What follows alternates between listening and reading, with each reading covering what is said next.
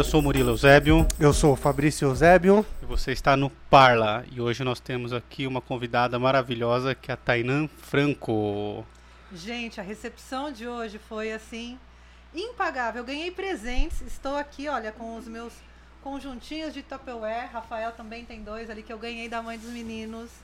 Cara, surpresa ganhar presente. Ó, cheguei aqui tinha o quê? Salgadinho, cerveja Salgadinho. e, e presentes. É, pra você é semi-cerveja, né? É. Não dá pra chamar isso aqui de cerveja. A gente finge aí pra audiência que eu estou me alcoolizando durante a entrevista, que se eu falar alguma bobagem eu coloco a culpa Ah, na bebida, entendi. entendeu?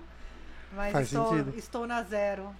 É, é rapidinho, assim, seis meses sem beber, foi uma, um pacto que eu fiz com o universo, a troco de nada, porque eu devia ter barganhado alguma coisa. É, foi sua chance. É, perdi uma grande chance de barganhar com o universo, fazer uma promessa aí com um resultado e tal. Mas só fui idiota mesmo, então até dia 9 de julho, que é o dia que eu faço 40 anos, eu tô sem álcool. Ó, que legal. A pandemia achou que fosse acabar com a minha vida? Não, não, eu faço isso sozinha. Sozinho. e eu quero festa. Não, se não vai, a gente não vai estar vacinado, né? Eu não sei, talvez, quem sabe. Deixa eu falar dos nossos patrocinadores antes de Ah, a gente muito começar a nossa conversa. Porque da outra vez a gente foi falar dos patrocinadores, já tinha uma hora quase de Uma hora de gravação. programa e começamos a falar dos patrocinadores. É, EC Pinturas, entrem lá no site www.ecpinturas.com.br. Lá você faz seu orçamento de forma gratuita. Nós temos também o nosso Apoia-se, que é www.apoia.se barra parlapodcast. apoia.se barra parlapodcast. Você pode ajudar a gente também através do Pix, muriloeusebio.outlook.com muriloeusebio.outlook.com Todos esses links estão aqui na descrição do vídeo. E segue a gente lá no Instagram, dá like aqui no vídeo, dá like em todas as fotos do Instagram, todos os vídeos do Combo Instagram. Isso. Vamos de lá. E curte o vídeo, compartilha, comenta. E é isso. Like é E aí tem a, a Casa dos Salgados. E a Casa dos Salgados. É, A gente a- tava aqui comendo, né? Até retoquei o batom. Aqui tô com batom no dente. Sim. Não. Né? Obrigada. Me avisem, por favor. Mas, cara, olha, segunda vez que eu vou falar isso, mas é a primeira que vai aparecer. Esse, esse salgado é muito bom, cara. é muito É bom. gostoso. É muito bom. A eu gente- que não como carne ainda, os salgados geralmente tem, né? É frango, enfim. Se eles têm um monte de opções lá de para vegetarianos. Muito bom. E A massa é boa, é gente. bom, é bom. A Bem gente gostoso. pede faz muito tempo já de ir lá. E agora eles estão apoiando o canal aqui, ó, que legal. Muito bem. É muito isso bom você fazer aí. propaganda do que você consome, né? É isso aí, eu vou comprar lá só porque eles apoiam o Parla Podcast. Muito obrigado. E então entrem no Instagram deles que estão aqui embaixo, é arroba a Casa dos Salgados. E. Ai, palhaço. e entre em contato com eles através do Instagram. É isso, né, gordinho aqui que nós precisamos fazer agora? Começar a Conversar. conversar.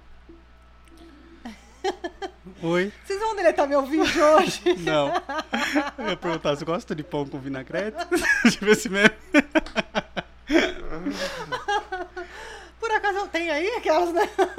Não tem, eu não sou muito fã de vinagrete, cara. Por que não? Eu não gosto de tomate e de cebola. Mentira, por quê? Porque ele que tem que um gosto ruim. Eu gosto do, da cebola do Outback, essa eu gosto. Ah, eu não ligo muito, eu acho o Outback superestimado. Você acha? Acho. Bom, o gordinho trabalhou lá. Trabalhei lá. Eu acho superestimado. É. mim, Ah, mas é porque também. tam- vamos lá, calma. Acho que é o ambiente, sabia? Não é, é porque eu não como carne, né? É Ah, a, a entendi. grande pegada do Outback É, é. ela é uma casa steakhouse, né? É, então, é por isso. Então, superestimado na minha vida de vegetariana, né? Mas é muito louco isso, porque o, o, o Outback ele mexe com o desejo das pessoas. Isso que é Sim. muito bizarro, assim. Eu trabalhei lá um ano e sim, vai pessoas que frequentam lá três, quatro vezes por semana. E tem pessoas que vai como evento. Então o cara recebeu um décimo terceiro, o cara recebeu algum dinheiro extra, ele leva a família. Eu já vi gente pedir pra parcelar lá, cara. Levar a família e parcelar, porque era o sonho que via no, a cebola, sabe? Então é difícil, Mano, eu assim. sou ó. super simprona. O que que eu gosto? Eu gosto do Habibs. Ó, que beleza. Eu gosto do Habibs, real. Uma mulher de restaurantes árabes. Eu sou, eu sou a pessoa do fast food mais barato. Eu sou É, viciado em Mac, velho. Tainá, Mac eu não como, cara. Mac eu não. Viciado. só conta pra galera que tá ouvindo quem é você e o que você Ah, faz. é, não me apresentei. Da outra vez cheguei, apresentei, tomei conta do programa, mas agora eu tô mais assim. É, a outra é, vez você tô mais tomou o programa. É, escola bolos, né? Agora eu vou repetir as piadas, né? Gente, meu nome é Tainá Franco. é, sou radialista, produtora cultural. O que mais? Só. Acabou aí minha carreira. Não, tem mais coisa que você fez. Você é Ah. atriz. Ai, Você atriz, quer mexer aqui verdade. Isso. Quero aumentar meu volume aqui. Fá. Seu 3, né? Se quiser, É. eu posso gritar também. Se quiser, dar uns Isso, tá berros bom. aqui. Não? Se- bom. Então, voltando, além de atriz, produtora, radialista. Radialista. Sou- eu sou a pessoa que não nego trabalho, entendeu? Entendi. Tenho um job, faço. Ah, você sabe fazer isso? Me dá cinco minutos que eu aprendo. Quanto que é o cachê, né? Sou a pessoa dos, dos jobzinhos, né? Mas é, a gente acaba. Eu, eu nunca sei. A pessoa, ah, você, quando perguntar, ah, você escolheu ser produtora, né? Cara, é as coisas que vão acontecendo na tua vida por Você é formada em necessidade. direito, Sou né? formada em direito, cara. Queria ser o quê? Delegada. Queria ser a Kate Marrone, que não é da época de vocês. No caso, ela era uma policial. É, não tenho cabelo ruivo, né? Que nem a Kate Marrone. É, fiz direito, mas eu saí da faculdade já e fui trabalhar na rádio. Meio foda, né? Eu fiz, eu fiz direito, gostava de fazer direito, mas o direito é uma é uma faculdade que você faz e sai meio que sem profissão, né? Você É. tem que prestar OAB, você- alguém precisa te validar depois para você poder exercer, né? Então, ou você tem que fazer OAB, ou prestar um concurso, enfim, isso demanda uma dedicação e um investimento que na época eu não tinha. Entrei na faculdade com 17, saí com 22.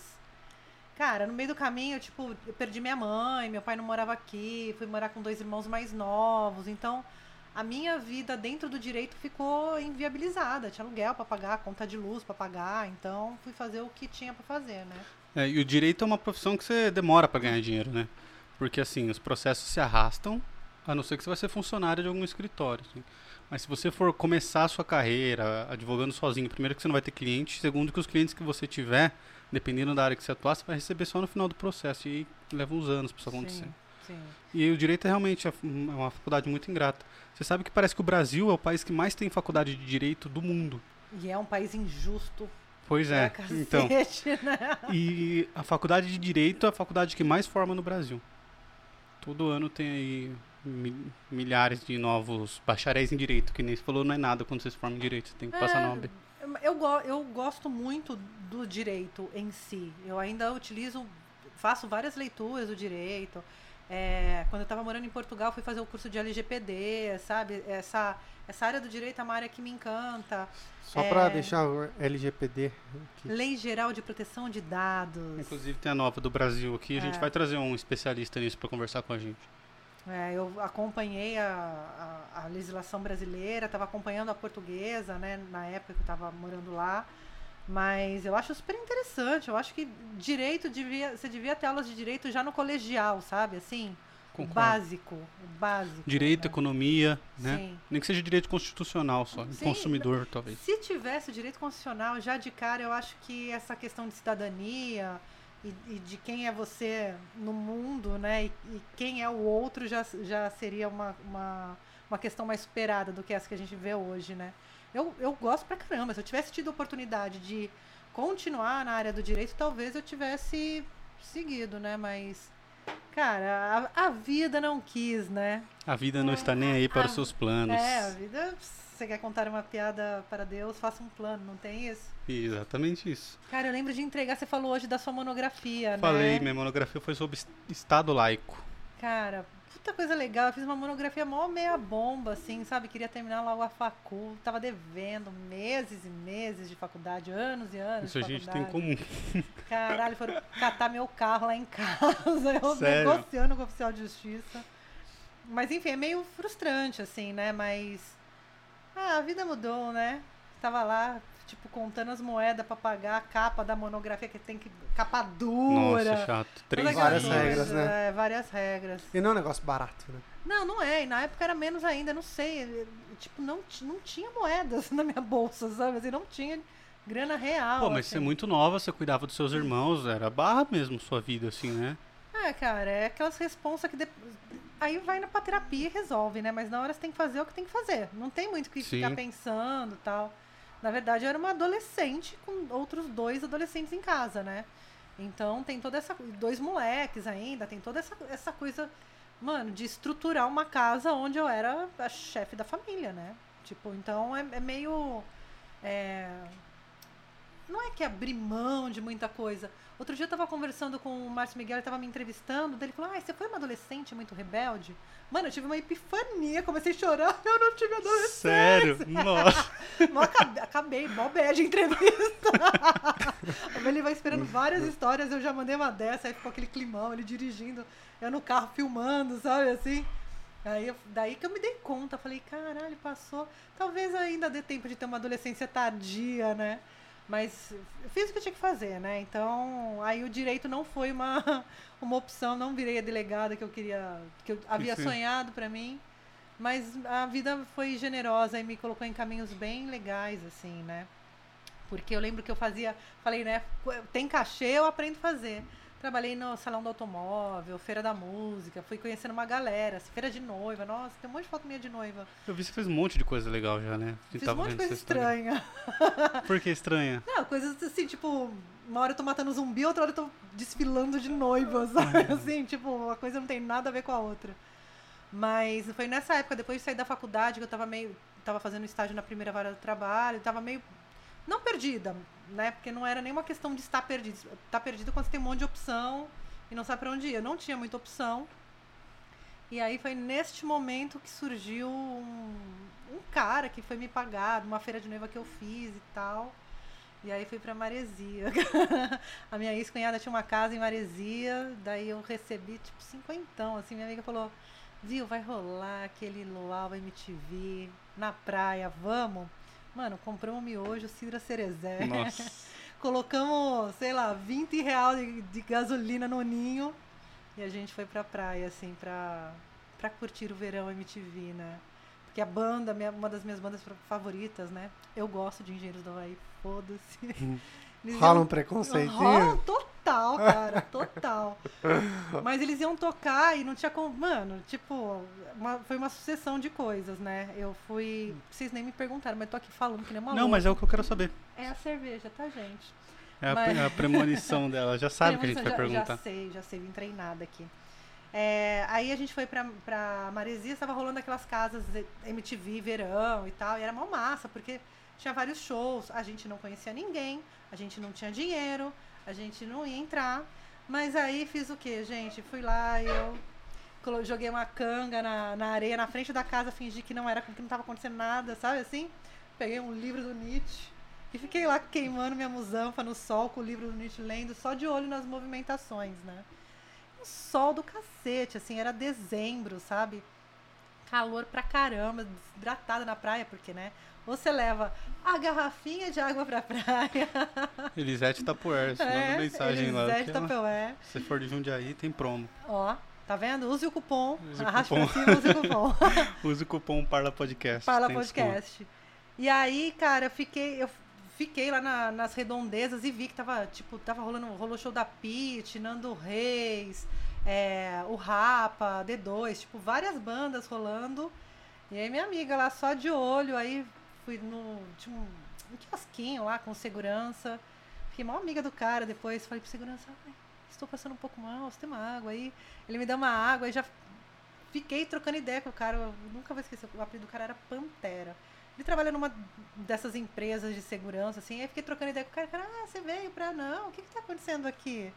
Ah, MTV, nossa, que legal, né? Daí ele começou a contar dos shows que iam rolar, se eu ia entrar em algum. Falei, não, não vou entrar em algum, tem alguma banda legal? Ele falou, ah, vai ter Pitch agora, tem Nando Reis.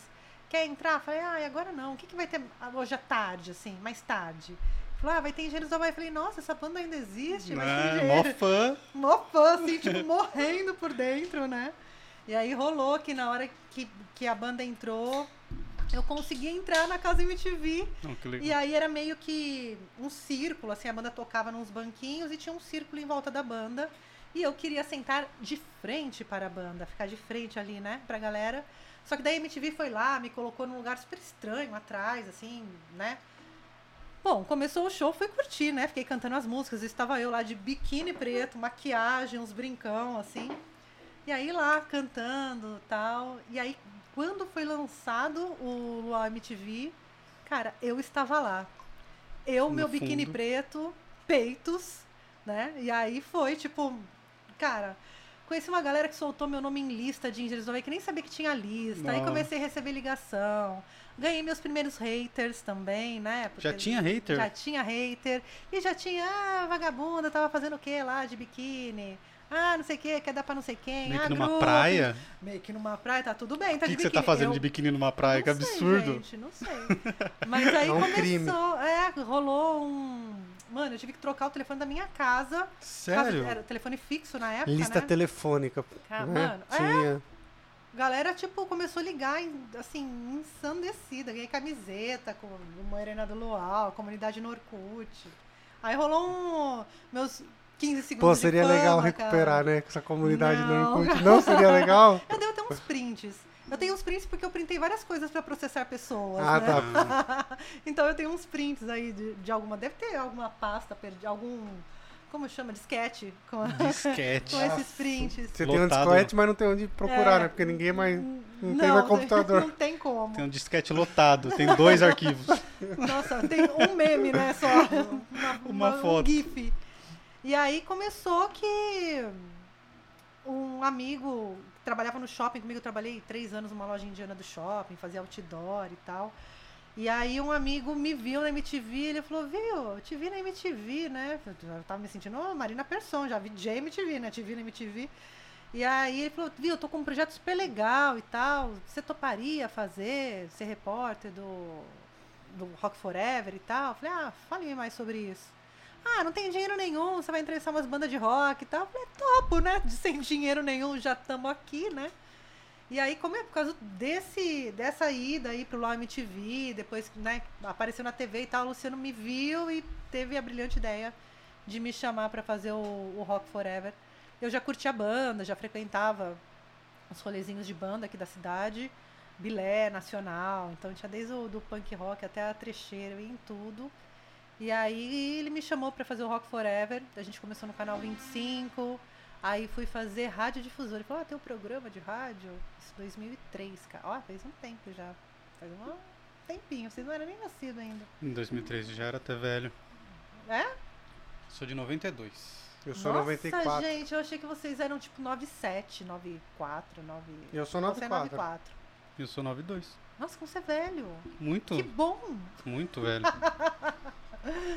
E aí comecei lá na difusora, né? Fiquei lá um tempo, apresento do nada. Eu era a pessoa mais tímida do mundo. E aí, do nada, comecei a fazer o Rock Forever. E aí um dia eu fui pedir demissão, né, pro dono da rádio. Falei, ah, cara, não dá mais, não consigo mais levar, preciso prestar concurso, preciso ganhar dinheiro. Não dá pra ficar fazendo um monte de, de frila pra garantir as contas, né? E, e vir na rádio todo dia. Uma... Cara, fazer conteúdo é uma puta dedicação, né? Cara, dá trabalho. Dá, um Dá muito trabalho. É que na época também a gente. Cara, eu lembro de ficar pesquisando, tipo, sites de, de notícia de rock, sabe? Não tinha esse mundo de possibilidades. Usava o Ah. Implash na época, eu acho, que era o único site que tinha as informações mais compiladas, assim. Site do Terra. Mas. Aí fiquei lá na rádio, quando eu fui pedir demissão, o dono da rádio falou assim, ô Lindinha, fala uma coisa. Ele começou a fazer um monte de pergunta, né? Como você vai pagar seu concurso? Como que você quer prestar concurso? Como que você vai fazer? Como você vai pagar suas contas? Não sei o quê. Falei, não sei, só sei que eu preciso ter um emprego, ter uma renda. Falei, então vem cá que eu vou te registrar e vou te ensinar a fazer rádio. Ó, que beleza. Mano, aí fui trabalhar com o dono da rádio de manhã, das nove ao meio-dia, entrevistando uma galera. É um programa de variedades, assim. Hoje eu penso no formato do programa, é um programa super atual, assim, sabe? Se aquele. é O, o formato do programa dele, que é uma revista eletrônica na rádio, assim, é um formato que, tipo, vários youtubers usam, assim, sabe? É é, foi bem legal, assim, foi uma experiência. Fiquei quatro anos nessa primeira temporada de radiodifusora, né? E com o Tobias entrevistei Maluf, Celso Pita, Guilherme Arantes, umas galera meio aleatória, assim, né? Continuava com o Rock Forever à noite, mas ficava com ele de manhã na, na bancada. E aí surgiu uma possibilidade de trabalhar na Rede Paulista, que tinha acabado de chegar em Jundiaí, era uma afiliada da TV Cultura. Uhum. E eu sou garota TV Cultura, né? Cresci assistindo TV Cultura. Minha infância foi toda baseada na TV Cultura. A TV cara. Cultura tinha uma força gigantesca naquela Cara, época, é né? incrível. Eu lembro quando eu fui conhecer os estúdios, a roupa da tia Morgana. Eu falava, era essa roupa que Cara. eu sonhava na minha vida, assim, sabe? Conhecer as maquetes e tal. E aí fiquei nessa afiliada aí da, da TV Cultura por 10 anos, cara. Fiz um monte de documentário, é, programa. E fui, aí fui trabalhar meio próximo ao direito, de alguma forma. Fui trabalhar com as leis de incentivo à cultura, né? Uhum. E foi lá, nesses 10 anos, que eu fui me especializando, fazendo outros cursos. Então, o direito saiu, porém, não muito, né? Estava ali sempre permeando, né? As renúncias fiscais, as- a, legisla- a própria legislação, né? Da, do incentivo cultural. E aí, 10 anos fazendo documentário, faz- fazendo programa. É, foi ali que eu me estabeleci como uma garota de programa garota de real, programa. assim. E recebia pra isso. Me recebia pra isso, né, gente? Eu acho que é isso. Vamos validar aí a garota de programa assalariada, né? Isso aí. E, bom, nesse período imagino que você pegou uma puta experiência de rádio, né? Tanto que eu tava vendo, a gente foi lá na rádio hoje, você, sai muito bem, né? Na rádio, dá até inveja, assim. Cara, eu fico na rádio, eu, eu me sinto muito, muito, muito à vontade, assim, na rádio, real. Se eu faço bem ou se eu faço mal, eu não sei. Mas a hora que eu sento ali, tipo, eu já cheguei na. Tava em casa e sabe quando dá um BO gigante, assim, tá fudida. Cara, eu tinha uma entrevista pra fazer, cheguei na rádio, parece que transforma ali. Eu- naquele momento eu sou inteiramente daquele espaço e dos entrevistados, assim, não tem. Ai, nossa, eu tô com um problema em casa, vou. Não tem, cara. Eu, eu não sei o que acontece, é uma chavinha que muda, né? É muito gostoso, né? Eu percebo aqui que, assim, é onde tá meu coração hoje. Tem, tá mais até na comunicação que no direito. Mais um que vai largar o direito e Mais vai para um. o mundo da comunicação. se eu ganhasse dinheiro, eu largava mesmo, cara. Se eu ganhasse dinheiro, eu largava mesmo. Mas acho que com o tempo as coisas vão se encaixando e vai conciliando da maneira que dá, né? Foi o que eu fui fazendo, assim, nunca, ah, nossa, agora eu vou largar isso e fazer aquilo. Sempre foi uma coisa, putz, eu preciso fazer mais alguma coisa porque só isso não, não tá pagando as contas, né? Uhum. E aí, ia migrando, assim, de, de- Não de profissão, né? Mas do fazer, né? Continuei fazendo Feira da Música, aí comecei a produzir é, bandas. é, Tudo que me chamavam pra fazer. Ah, vai ter inauguração, você quer ficar lá e cortar a faixa? Vou, faço o que precisar, né? Mas eu fiquei 10 anos na TV e foi uma bagagem bem legal, assim. É, em 2009, acho que foi 2009, conheci uma galera de São Paulo, uma produtora, que estavam fazendo o documentário do Ratos de Porão. Então, Pô. assim, tipo, fui algumas vezes na casa do João Gordo nessa época. eu tenho umas Ele versões. deve ser sensacional também, né? Cara, é. É, eu, tinha, eu tive a oportunidade de ir em vários shows antes, né, de, de ter esse contato. E aí, pelo Rock Forever, eu fiz uma entrevista com ele, mas, cara, foi muito ruim a entrevista. Porque, Sério, por quê? Porque tava todo mundo muito louco. Eu tava atrapalhando a brisa dos caras, claramente. Roubando assim? brisa. Roubando, os caras, tipo, muito loucos, jogando videogame, eu lá, né, com o microfoninho. Me Chata. Chata pra caralho! Desculpa. me perdoa por isso. É, mas aí eu tive a oportunidade também de trabalhar com umas produtoras de São, umas produtoras de São Paulo, né? É, conheci a Maria Inti, a, a Inti Queiroz. Hoje ela é. Hoje ela tá na política tal. Ela é da frente. Esqueci como chama, mas Inti Queiroz chama. Ela é da, do, do pessoal da, do mandato coletivo, é é assessora da Sâmia Bonfim hoje. Ah, coletivo é o o Cardume, tá, não? tá em Brasília. Não, ela é, ela é de Sampa. Ah, tá. Ela é de Sampa. Então ela, ela foi uma das pessoas que me, que me ensinou também essa questão de projetos, trabalhar com cultura. Aí fui fazer festival de música instrumental em São Paulo. Conheci também mais uma caralhada de gente do, de música, né? Enfim, esses caminhos eles vão meio que sem querer vão se unindo e você vai encontrando uma pessoa que, e aí conhece outra, sabe? É, eu lembro que uma vez eu tava num camarim com um amigo meu músico, aí conheci a Mercedes Souza, aí rolou de chegar o Arnaldo Antunes. E aí foi chegando uma galera, assim, e aí você vai conversando como se você tivesse ali, ó, fingindo costume, fingindo que aquilo não estava acontecendo comigo. Mas esses caminhos de galera de arte sempre cruzaram meu caminho, assim. Acho que foi meio inevitável é, virar uma produtora cultural, né? Foi meio que, que é este o caminho, assim, de vários acasos acontecendo e uma necessidade de pagar boletos. É. Bom, antes de entrar na produtora, que eu queria conversar sobre a produtora, eu queria falar com você sobre sua morada em Portugal. Cara, a minha morada em Portugal tem a ver com a minha produtora também. É óbvio, é assim, este mundo precarizado e pejotizado, ele não é de hoje, né?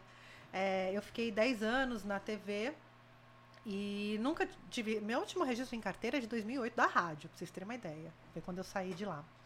É, e aí chegou um determinado momento que, para as relações de trabalho funcionarem, eu tinha que abrir uma empresa.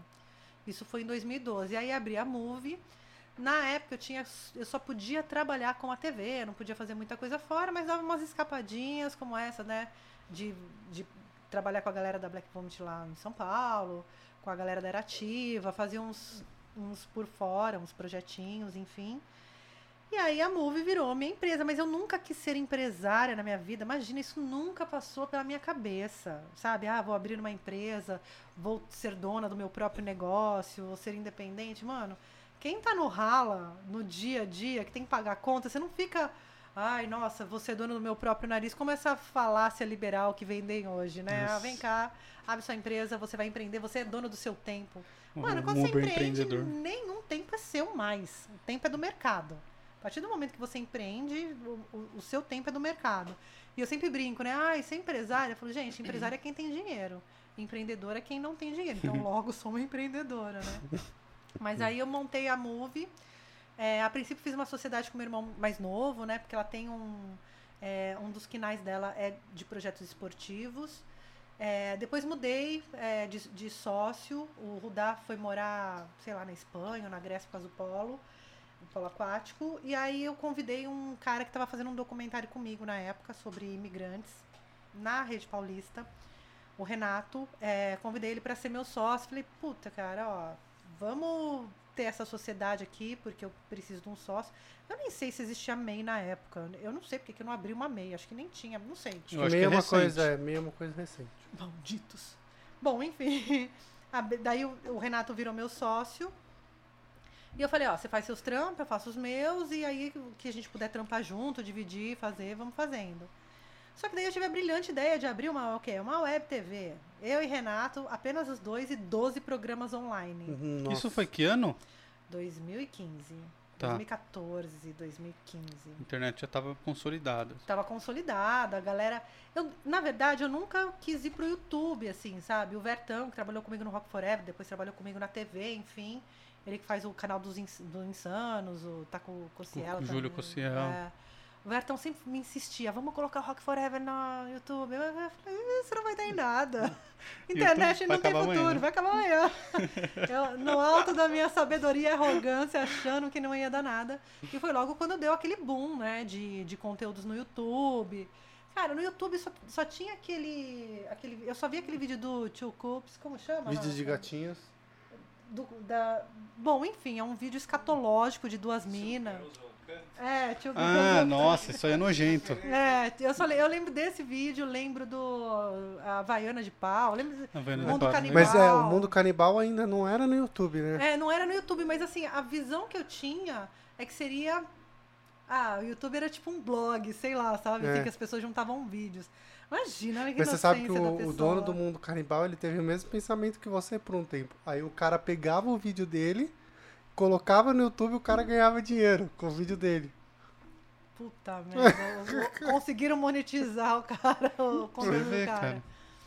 E aí fiquei nessa com a, com a produtora, fiz um monte de campanha política, um monte de filme publicitário, só eu e o Renato, os 12 programas rolando, chamei um monte de, de gente diferente pra apresentar. Então tinha programa de esporte, programa de saúde, tinha o programa que eu fazia que era o Culturando, porque eu sempre tive essa necessidade de falar sobre cultura, de criar um espaço, de chamar os artistas, isso sempre foi muito uma necessidade quase fisiológica minha. Talvez seja uma necessidade do meu ego, né? Mas sempre gostei muito de ter esse espaço de conversar para conversar de cultura.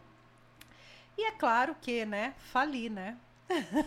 Duas pessoas trabalhando mil horas por dia, Nossa, um frustrante. monte de cliente não pagando, então a gente tinha que gerar conteúdo e a gente não tinha tempo de sair para vender, para, sabe, negociar. E eu também não tenho esse tino comercial. Hum. Cara, eu sou a pessoa que tá no deserto, com um barril de água, eu não vou conseguir vender a porra do barril de água. Eu sou péssima comercialmente. Mas isso vai mudar. Aquelas, né? Compre uma tapioca. É, então. Mas eu. Aí 2016 foi meu limite, assim. Foi, a gente fez a campanha. 2016 teve eleição aqui em Jundiaí Municipal. É, porque daí teve de novo 2020. É, foi É. 2016. Foi 16. A gente gravou para vários partidos, várias campanhas. Aí um cliente não paga, o outro que perdeu a eleição também não paga. Sabe assim, foi meio que desgastando um pouco da minha relação com o Renato, um pouco da minha relação com o mundo, na verdade. Tava, eu já estava claramente num quadro depressivo ali, fodida de grana, devendo condomínio, sabe assim? Tipo. Uhum. E sem horizonte, né? Porque, ah, mas você é uma mulher formada. Gente, diploma de direito não serve para nada, mais uma vez repetindo para quem perdeu o início dessa conversa. E o audiovisual também aí já tava meio que tava todo mundo fazendo. E eu não tinha a câmera, quem tinha a puta da câmera e o puta do computador da edição era ele, eu fazia parte de produção, né? E aí foi meio foda, assim, essa fase, final de 2016, assim. Eu meio que. Mas ainda durou um ano isso. Dois anos, acho Dois que eu anos. produtora. Assim, tipo, entre é, ele, a gente virar sócio e a gente alugar um espaço, né? Porque daí eu falei, ah, porra, vamos alugar um espaço. Surgiu uma super oportunidade. A gente faz um fundo, um fundo croma, pinta, e a gente aluga. Ou a pessoa vem aqui só grava no espaço, ou a pessoa vem aqui usa equipamento, ou a pessoa vem com a equipe. Enfim, a gente tinha vários pacotes e tal. Nesse lugar tinha uma rádio também, a rádio BSD do, do Marcos Beni. Quem sublocou o espaço pra gente foi ele. Então, é, numa campanha política, eu oferecia estúdio, produção de conteúdo, assessoria de imprensa e programa de rádio. Né, que interior, no interior ainda é muito importante Sim. esses conteúdos de rádio e tal. Então, eu fali, quebrei. Foi neste momento da, da quebradeira que o Rafa entrou na minha vida. Eu lembro que eu, eu tinha feito uma promessa. Foi 2016, né, Rafa? Meu irmão joga polo aquático, ele me ligou, ele tava acho que na Croácia. E eu, sei lá, 13 ia para as Olimpíadas e tinha 14.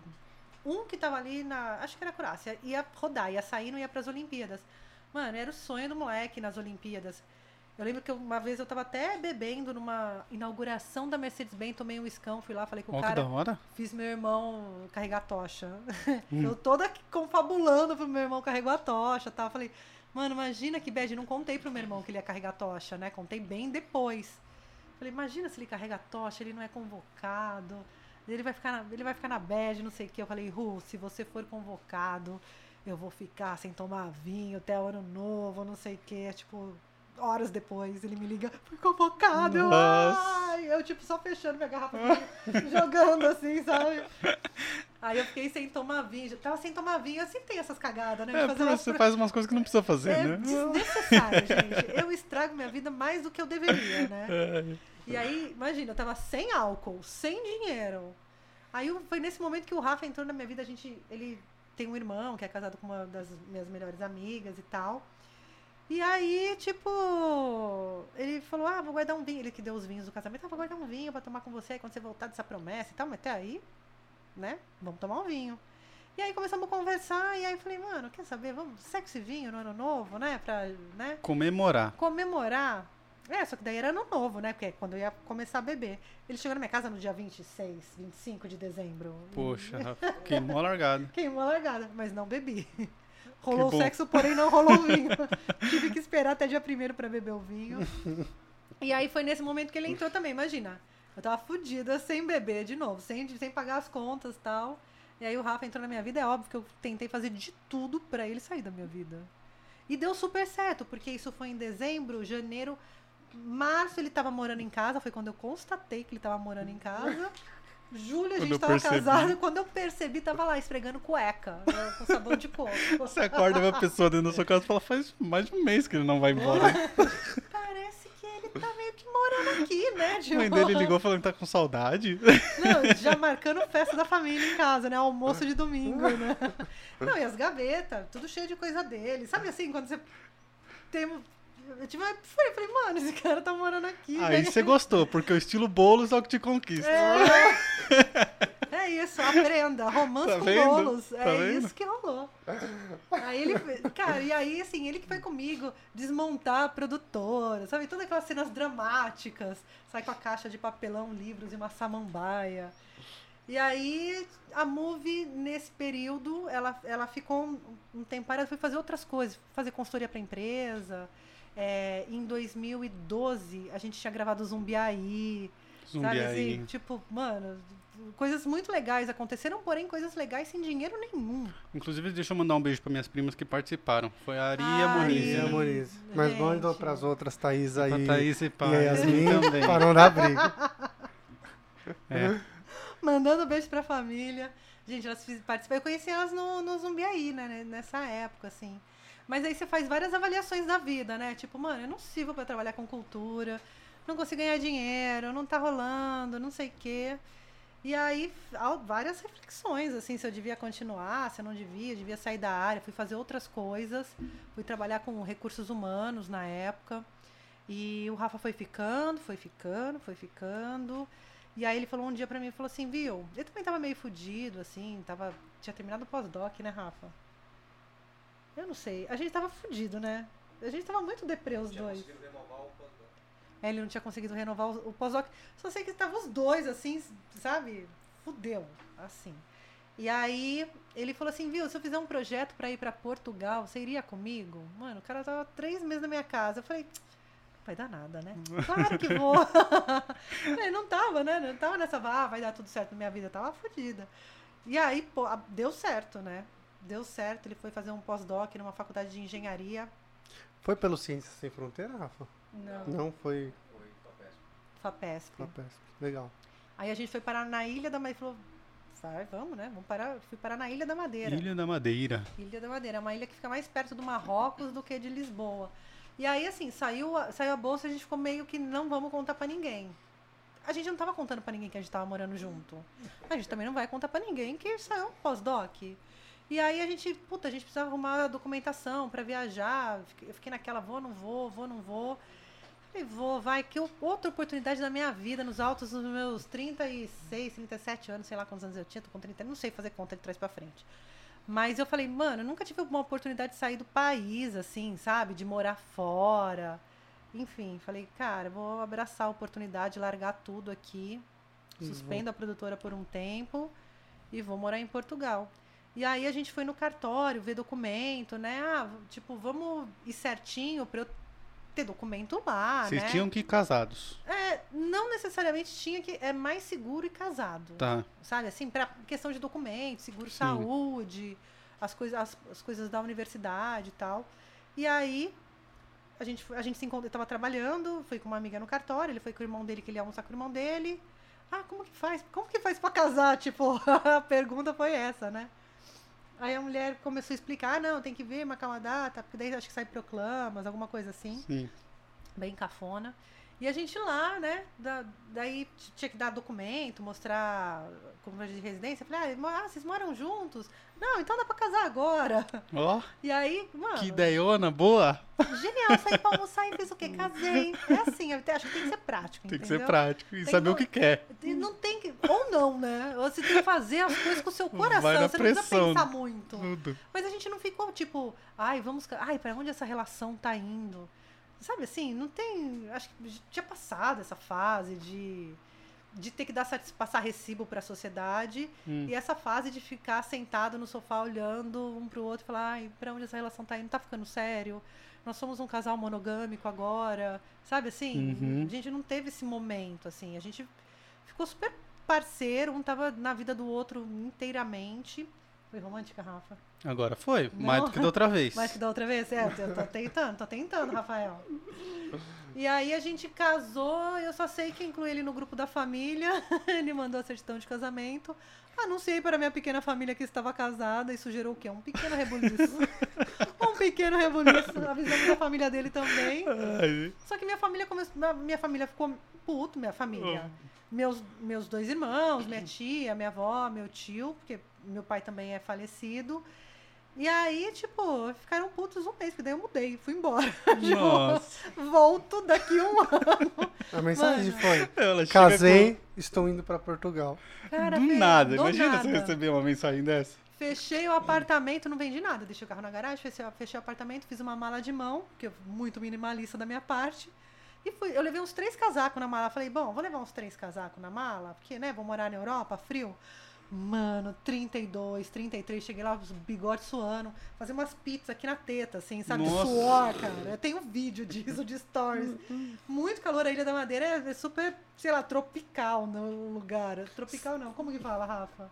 Tropical, Tropical serve pra serve. vocês entenderem. É, é que você falou que lá é muito louco, né? Que uma Cara, ponta da ilha é calor é, pra é É caramba. vulcânico, né? Então lá na, lá na ponta, lá em cima, tipo, os caras andam de snowboard. É meio que um banho-maria Cara, é, gigantesco, assim. é. E é uma ilha. Cristóvão Colombo morou lá. Lá tem muita relação com o Brasil, de histórias. Tem umas histórias que você escuta no Brasil, aí você chega em Portugal, os velhos de Portugal estão contando a mesma história como se fosse de Portugal. Hum. Aí eu fico meio questionando se a história é de Portugal ou do Brasil, assim, cara. Porra, não é só o ouro que eles roubaram? Não, não, nossas histórias. Putz, grilo, cara. Ou foi o contrário, né? Eles trocaram o ouro pelas Trocaram o histórias. ouro pela história.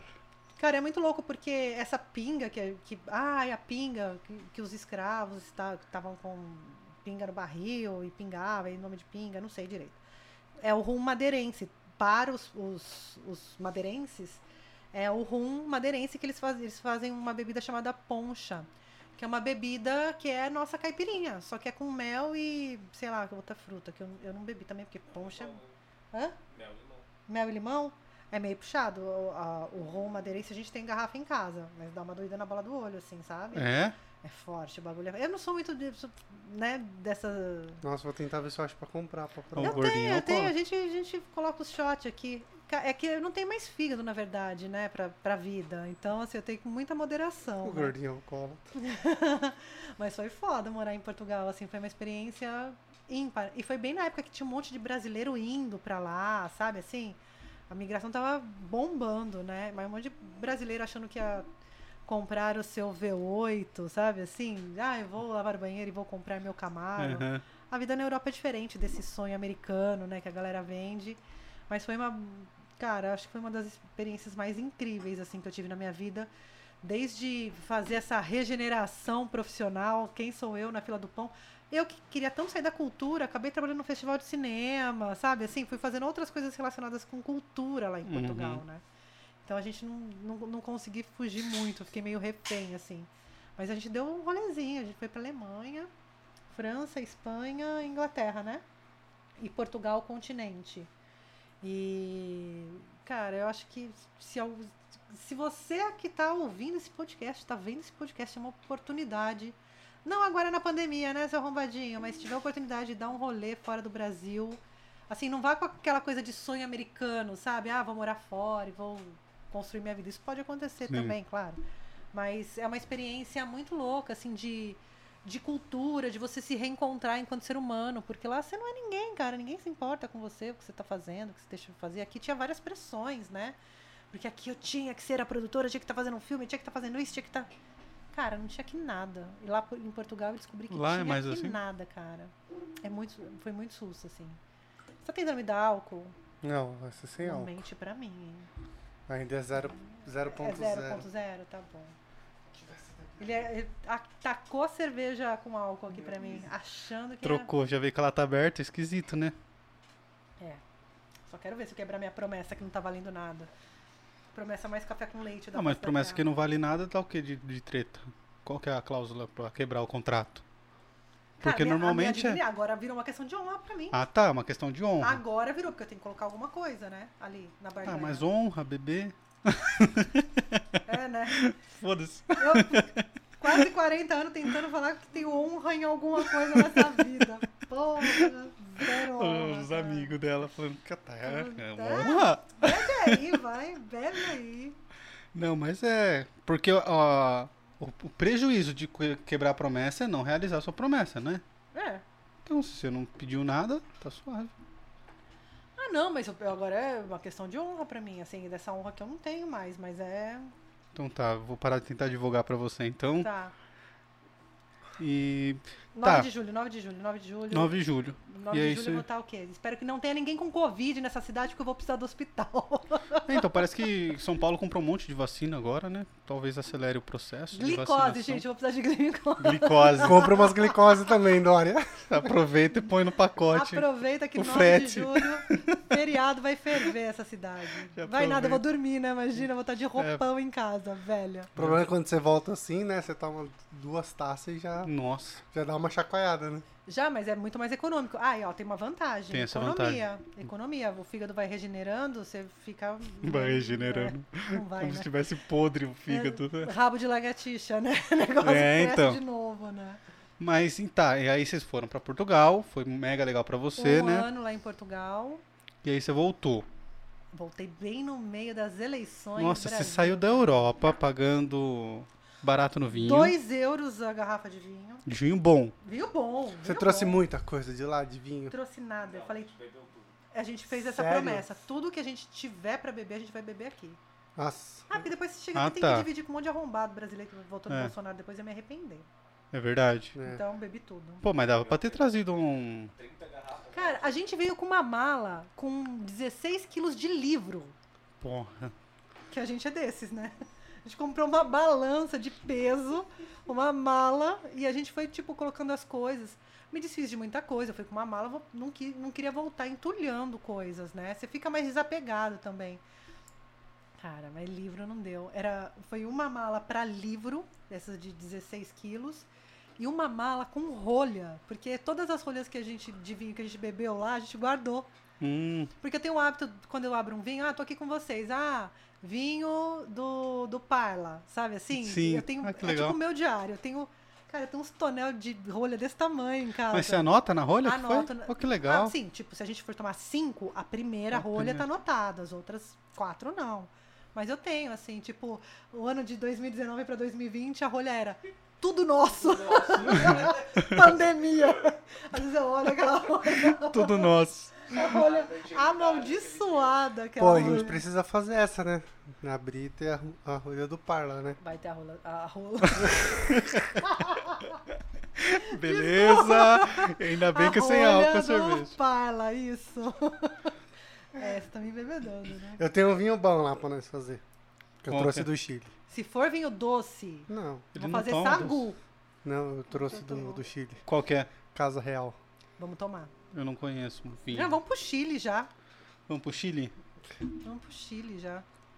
Você, você curtiu o Chile? Muito. Gostei demais. Assim, pra mim, pra minha mina, a gente foi. Foi a nossa primeira viagem internacional. Foi muito legal, porque é o tipo de viagem que a gente gosta. Porque a gente gosta de praia, mais duas horas, Sim. sabe? E aí lá, cara, a gente fez muito. A gente andava quilômetros e quilômetros atrás das coisas, conhecia as coisas. E Santiago é muito legal, né? Santiago é muito legal. Cara, eu não conheço. A gente foi por Uruguai, né, Rafa? A gente foi pra Punta e mais uma cidadezinha lá que a gente foi conhecer. Cara, a gente pegou uma barbada num Enjoy, hotel aquele do cassino. Foi muito barato. Eu ia viajar com uma amiga, porque não tava programado um casamento, né? Foi bem na época que a gente casou. Tinha uma viagem marcada, era tipo, sei lá, 1.400 reais com avião, traslado, Nossa, uma semana cara, de é hotel barato e mesmo. meia pensão. Tava andando a viagem. Eu, quando Sim. eu fui, eu tinha uns pontos de cartão. Eu tinha 40 mil pontos no cartão e aí eu fui pra trocar. E aí a gente tava negociando, daí a moça falou assim: Ah, com esses pontos vocês dois vão e voltam pro Chile. Vocês não topam? Topo, Agora. agora. Daí a minha mina escolheu um hostel lá, pegamos e fomos. Foi muito legal. Eu trouxe 22 garrafas aí. Porra, você não foi preso, não foi pego, não foi. Teve, Não. colou- Branco, olho verde, É, não loiro. Vai ser preso aonde? Não, vai e foi até preso. engraçado porque a gente tomou cuidado assim, em, embalamos e colocamos tudo nas nossas roupas em mala. Aí a Bia falava assim: essa garrafa vai estourar e, Vai manchar a e roupa. vai manchar tudo nas nossas roupas. Falei: ah, não tem muito o que fazer, vamos. Aí sabe quando você desce do avião, aí você vai lá e fica esperando passar a malinha. Nisso, o cara pega a mala dele e aí a mala dele pingando vinho. E aí ele sai arrastando a mulher dele já. Eu avisei! Nossa, Não, essa é Aí eu já falei assim, nossa, eu sou o próximo. Imagina, cara, é a mala da mina do que esquartejou o japonês aí, ó, que Nossa. lá. Só de um rastro, né? A minha corpo. intacta. Cara, eu consegui Não trazer quebrou nenhum? nada. Nem a taça, velho. A taça é a finura, assim, ó. Porque a gente foi... A gente escolheu lá e eu fui pra Santa Rita, né? Que é um... Tem uma. Tem vinícola. Isso, a vinícola da Santa Rita. Porque assim, tem a Cordilheira do Diabo lá, que é famosa, mas ela é muito turistona. Aham. A Santa Rita, ela é uma fazenda gigante e aonde ficou os, é, os soldados lá, ficaram 120 soldados da guerra que eles tiveram lá no Chile, eles ficaram dentro da fazenda de Santa Rita. Então, tem um museu lá dentro da guerra, tem uma história, você faz um tour, aí eles até tem. Como que é quando no Natal que o pessoal monta o coisinha de Jesus lá? É, é presépio? Presépio. Tem esse, é, o presépio dos soldados lá, de como eles ficaram e tal. Então puta museu. Eu falei pra Bia, que a Bia não bebe. Aí eu falei. Não bebe. Não, bebe nada. Aí eu falei pra ela, vamos nesse, porque pelo menos tem um rolê cultural, a gente conhece. A Bia ficou aguentando sóbria. a Gente... Bom, se bem que eu tava sóbria também. Nossa. E lá na, e lá na, na adega, você. É, todo vinho ele te serve, né? Degustação. Aí a Bia falou, não vou beber. Eu falei assim, só pega, né? Aí eu tomava as duas taças. De todos Meio os vinhos. gordinho, ele é alcoólatra, eu não falei que ele gente. era? Nossa, eu saí de lá louquinho, velho. Louquinho. Caralho, mas a adega é uma coisa muito legal pra. E eu recomendo a passeio, Santa Rita cara. por causa disso, porque além do, do rolê, você tem um ponto histórico, conta a história de Cara, eu guerra. sou louca E eu adoro essas Chile. coisas de guerra e tal, acho bem legal. Eu gosto também. O Brasil não teve muitas guerras assim que precisou do exército, né? Teve umas Não. guerras civil foda aqui no Brasil, né? Teve. Umas guerras civil punk demais. Mas... Inclusive tem uma série no Netflix que conta as histórias das guerras do Brasil. Ah, é? É, Olha, preciso ver. Eu adoro, eu adoro Qual que é a série, guerra. mano? Guerras sei. do Brasil. Guerras do Brasil. Óbvio. Fica a dica. Que nem aquele filme, como aquele filme? Óbvio. Óbvio, Óbvio. o poço lá. O É, Poço, Poço. é. Chama o poço? Chama, o Chama. Poço. Óbvio. Óbvio. Você gostou desse filme? Cara, eu gostei. Eu gostei. Você entendeu de cara? Cara, a gente entendeu de cara, eu sei, tá tomando vinho, mas acho que a gente fez uma crítica social, né? Que depois. Depois a gente ficou. A gente achou que a gente tava pirando muito, assim, na, na conversa sobre o. Sobre o. O de cima sobe e o de baixo desce. Ali é muito bum, bum, É. bum, bum, né? E aí a gente tava meio que nessa brisa e a gente, depois de assistir, a gente ficou um pouco impactado, né? Porque traz ali umas reflexões, querendo ou não, né? E depois que a gente foi ver crítica de filme e tal, e a galera, todo mundo tentando descobrir o que tinha acontecido, qual que é o significado daquela mulher, qual que é o significado da criança. A gente deu uma piradinha, assim, mas de leve. Mas eu gostei. Foi, foi. É, Foi bom, eu né? gostei foi legal do, também, do achei. filme, assim. Sabe um filme que eu quero recomendar pra todo mundo assistir? Hum. É o. Eu esqueci o nome do filme bem na hora que eu vou recomendar o filme. É o Capitão, Fa- Capitão Fantástico. Maravilhoso, que Não é é o muito pai bom? que cri- cria os filhos, né? E tem Ah, vários sim, sim. conflitos O ali, Wildon né? que passou pra gente.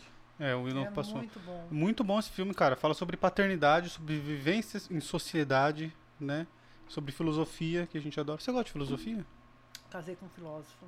E tava lendo Nietzsche antes de. Tava de virar famosinho da MTV. É, antes de descascar a- meu S do sol.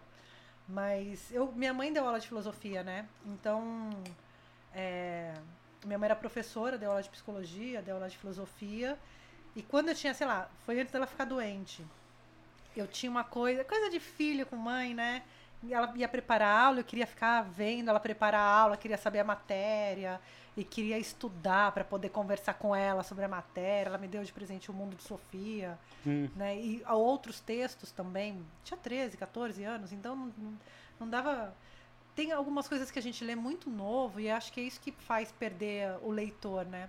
Que a gente não tem bagagem para entender os olhos. A escola faz É. muito isso. A gente força a ler Machado quando você é muito novinho, cara. Teve vários livros que eu li depois, adulta, e eu entendi o que, o que quis dizer aquilo, a ressaca, a traição, não sei o quê. Mano, não adianta ter umas leituras muito boa, virjona, sabe? Não, assim, é, não.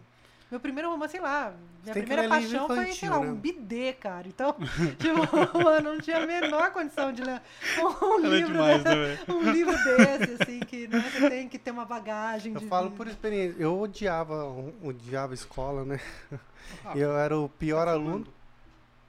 Tá? Tá a bolinha vermelha aí?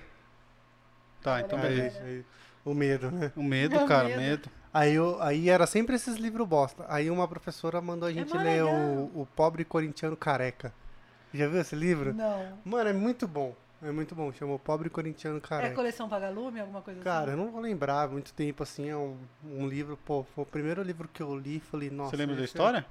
Eu não vou lembrar da história. né? beleza, da hora pra caramba o livro. Não, mas eu lembro que eu gostei na época. Eu vou. Eu, Era o livro de um rapper fudido, assim, né? o Pobre Corintiano Careca. Eu lembro o nome do Corintiano livro. careca. É, mano. Ele era pobre também ou não? Corintiano Careca.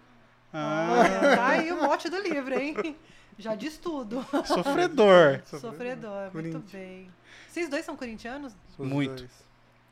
Eu falo que eu não sou brasileiro, eu sou corintiano. E São Paulo Ai, devia chamar Deus. Corinthians. Mas chama o quê? São Paulo. Chama São Paulo. Então, por um chama erro. São Paulo. Por um erro. Por um erro. Eu também acho que não devia ter nada com o nome de santo. Também sou contra essa palhaçada. Você sabe que. Corinthians também é da Bíblia, não é uma coisa assim? Não, Não. Corinthians é da Bíblia. Corinthians é da Bíblia. Tô Mas eu não sabendo sei se bem tem aí dessas leituras. É, eu não sei. Ah, deve ter. Tipo aquele Corinthians que é- no Brasil, os caras mudavam o Mas nome. Corinthians é espanhol, né? É espanhol. Corinthians é espanhol.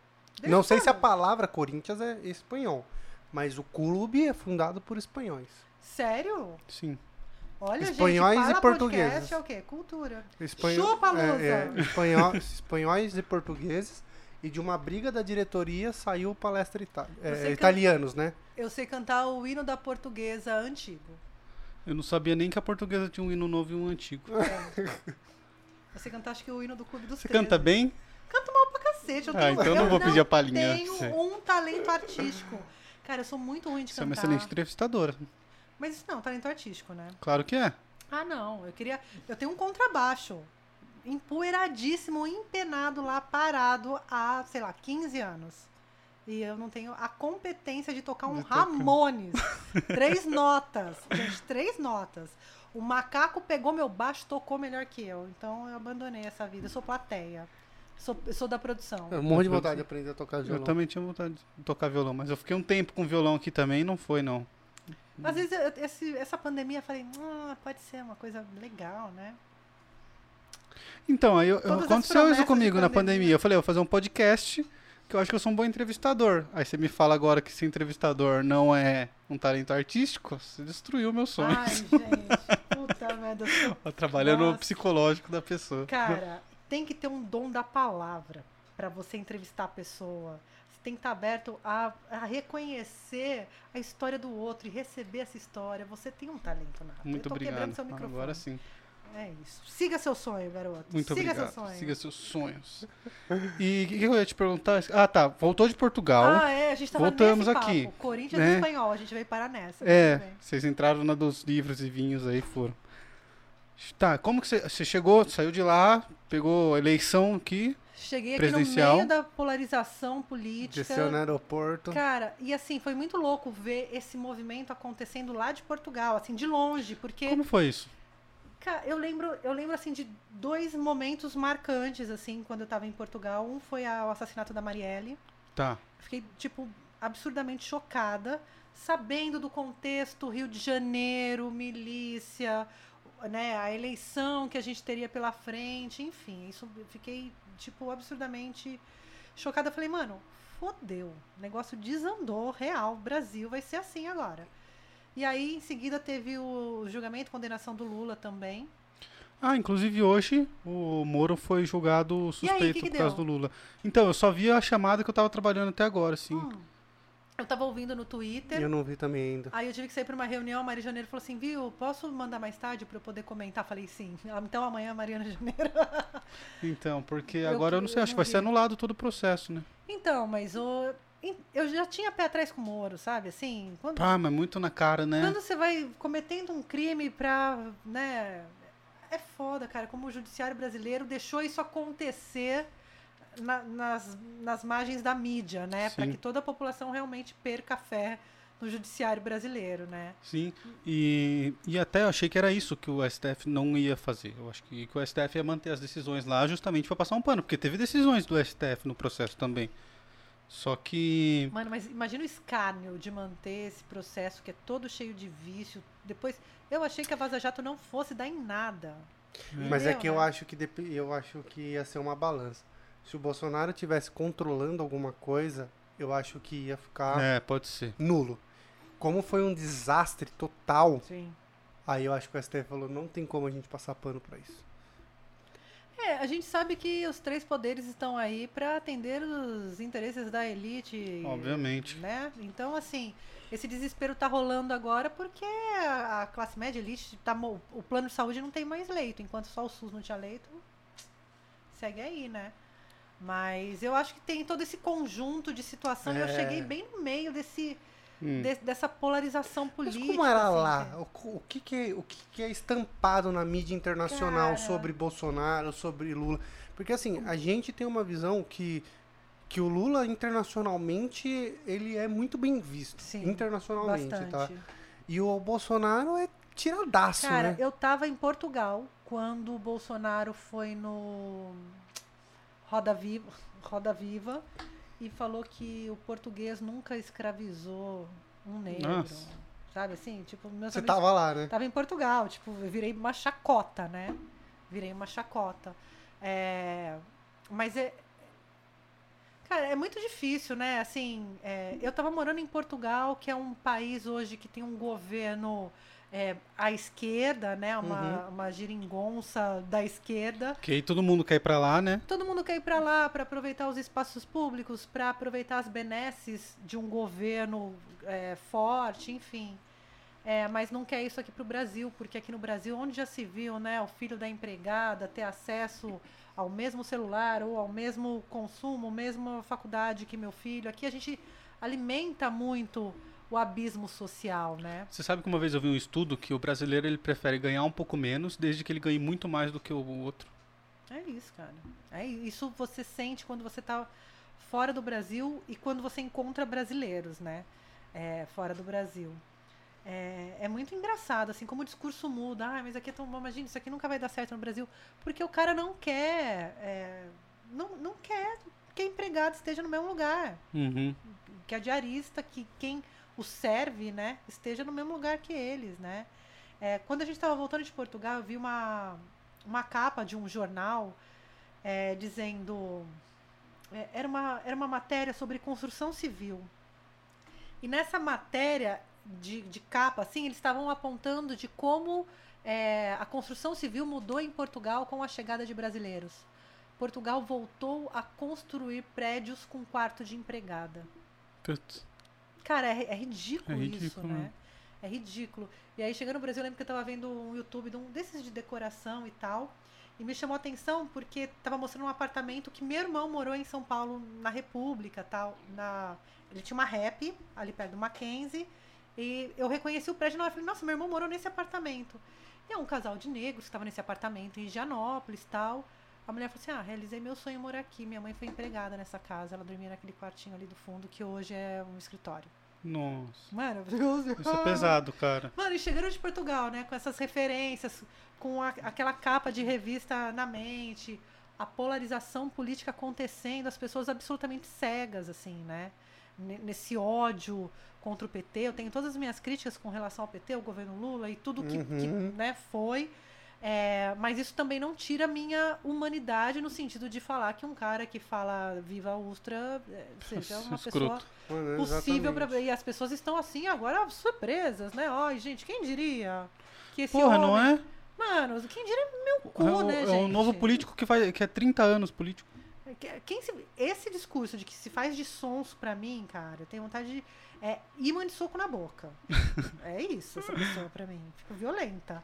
Tá, e aí você e chegou. aí cheguei. Vamos voltar.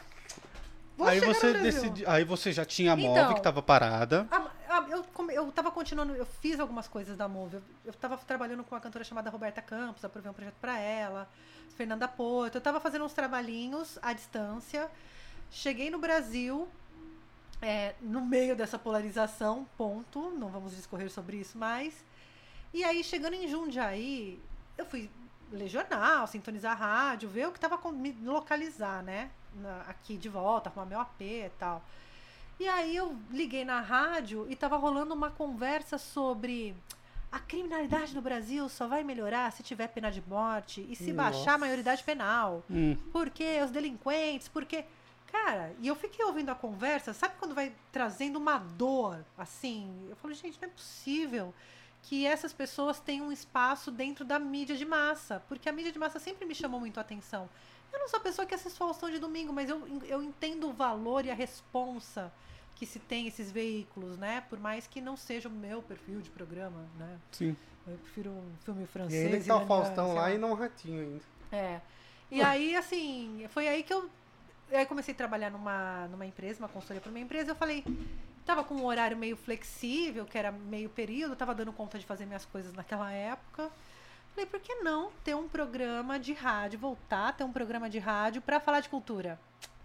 Para trazer umas pautas legais, para escoar essas produções ar- artísticas que estão rolando na cidade, Logo, logo vou ter meus projetos também ro- rodando e aí também é legal, tem um espaço. E aí falei com a Roberta Cantoni, falei assim, oi, Rô, tudo bem? Coincidentemente, a, a Roberta Cantoni, que era diretora da rádio, mudou a foto de perfil, fui lá, comentei, ah, vem me ver, falei, tô indo amanhã.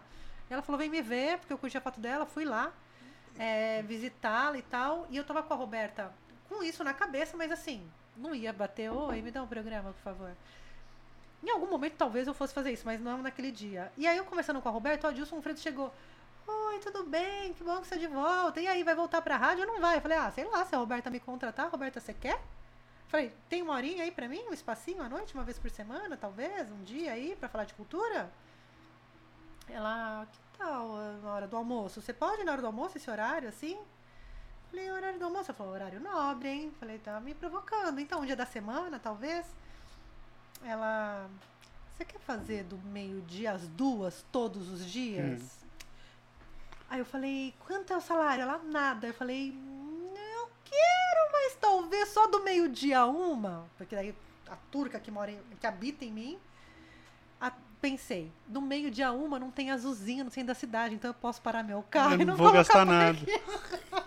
Olha a estratégia da pessoa. Ah, Pensa sim. lá na frente. E aí foi isso. Eu falei, ah, do meio-dia, pode ser do meio-dia uma? Ela falou, pode. Tem um nome o programa? Eu. Francamente, ela gostei do nome, soa bem, francamente. Tá, grava a vinheta, combina aí com Soneca, já grava a vinheta. Quando você pode estrear? Era tipo 3 de março. Falei, ela falou, quer estrear essa semana? Acho que tinha dado uma semana de carnaval, não lembro. Aí eu falei, ah, Rô, pode ser semana que vem? Que daí eu me organizo, vejo pauta, não sei o quê. Inocência que alguma pauta ia dar certo, né? Aí fui lá, gravei, estreia dia 11, não sei o que, 11 de março tal. Aí convidei um cara que eu tenho um projeto junto, o Felipe Haas, que hoje é secretário lá de Louveira. Falei, ele tava com, tem um projeto chamado Hip Hop District, que é o maior projeto, o maior festival de dança da América Latina. Que legal, cara. Hip hop acontece aqui em Jundiaí, projeto Sério? fudido. Veio que dançarinos de Madonna, de Britney, de Justin, tudo Não é um negócio que rola no Parque da Uva, É não, esse né? mesmo. Ah, eu já ouvi, porque tinha uma época que eu tinha uns caras que. uns conhecidos que dançavam e eles foram no evento. Hum. E a gente tava, tava pra fazer esse evento. Falei, Raz, vai lá falar do evento, não sei o que, nananã. Aí eu lá na rádio, primeiro dia de programa, ele me liga e fala assim, ai, tô mal, não vou conseguir ir. primeiro dia de programa, estreia do Francamente. Liguei pro Gustavo Koch, que também trabalha comigo. A gente trabalha junto lá em Louveira. Falei, Gu, tá onde? Eu tô em casa. Falei, viu, rola pegar um Uber e vir na difusora? Ele, por quê? Falei, rola? Ele falou, rola, tô indo. Dá cinco minutos que eu tô aí. Chegou, não sei o que, entrou, sentou. E muito bem-vindos a mais um programa Francamente. Ele assim, olhando pra minha cara. A gente tá ao vivo? Eu falei, tamo. Daí a gente conversando, ele, puta, que legal. Quanto tempo você tá com o programa? Eu, ah, hoje é o primeiro. Ele falou que ele é o patrono do Patrono programa. do programa. e assim, voltei pra rádio com um programa diário, to- todos os dias. Hoje tá com. Agora eu tô meio bunda mole, que eu tô, não tô fazendo todo dia, tem rola umas, umas reprises, né? Mas são 340 programas, eu Nossa, acho, é cara. muito. Muito programa. Iné- assim, é, inéditos, né? Fora os que eu, que eu reprisei, assim. E às vezes eu tô puta, eu mandei um e-mail pra pessoal do, do YouTube do Atila. Posso usar esse conteúdo?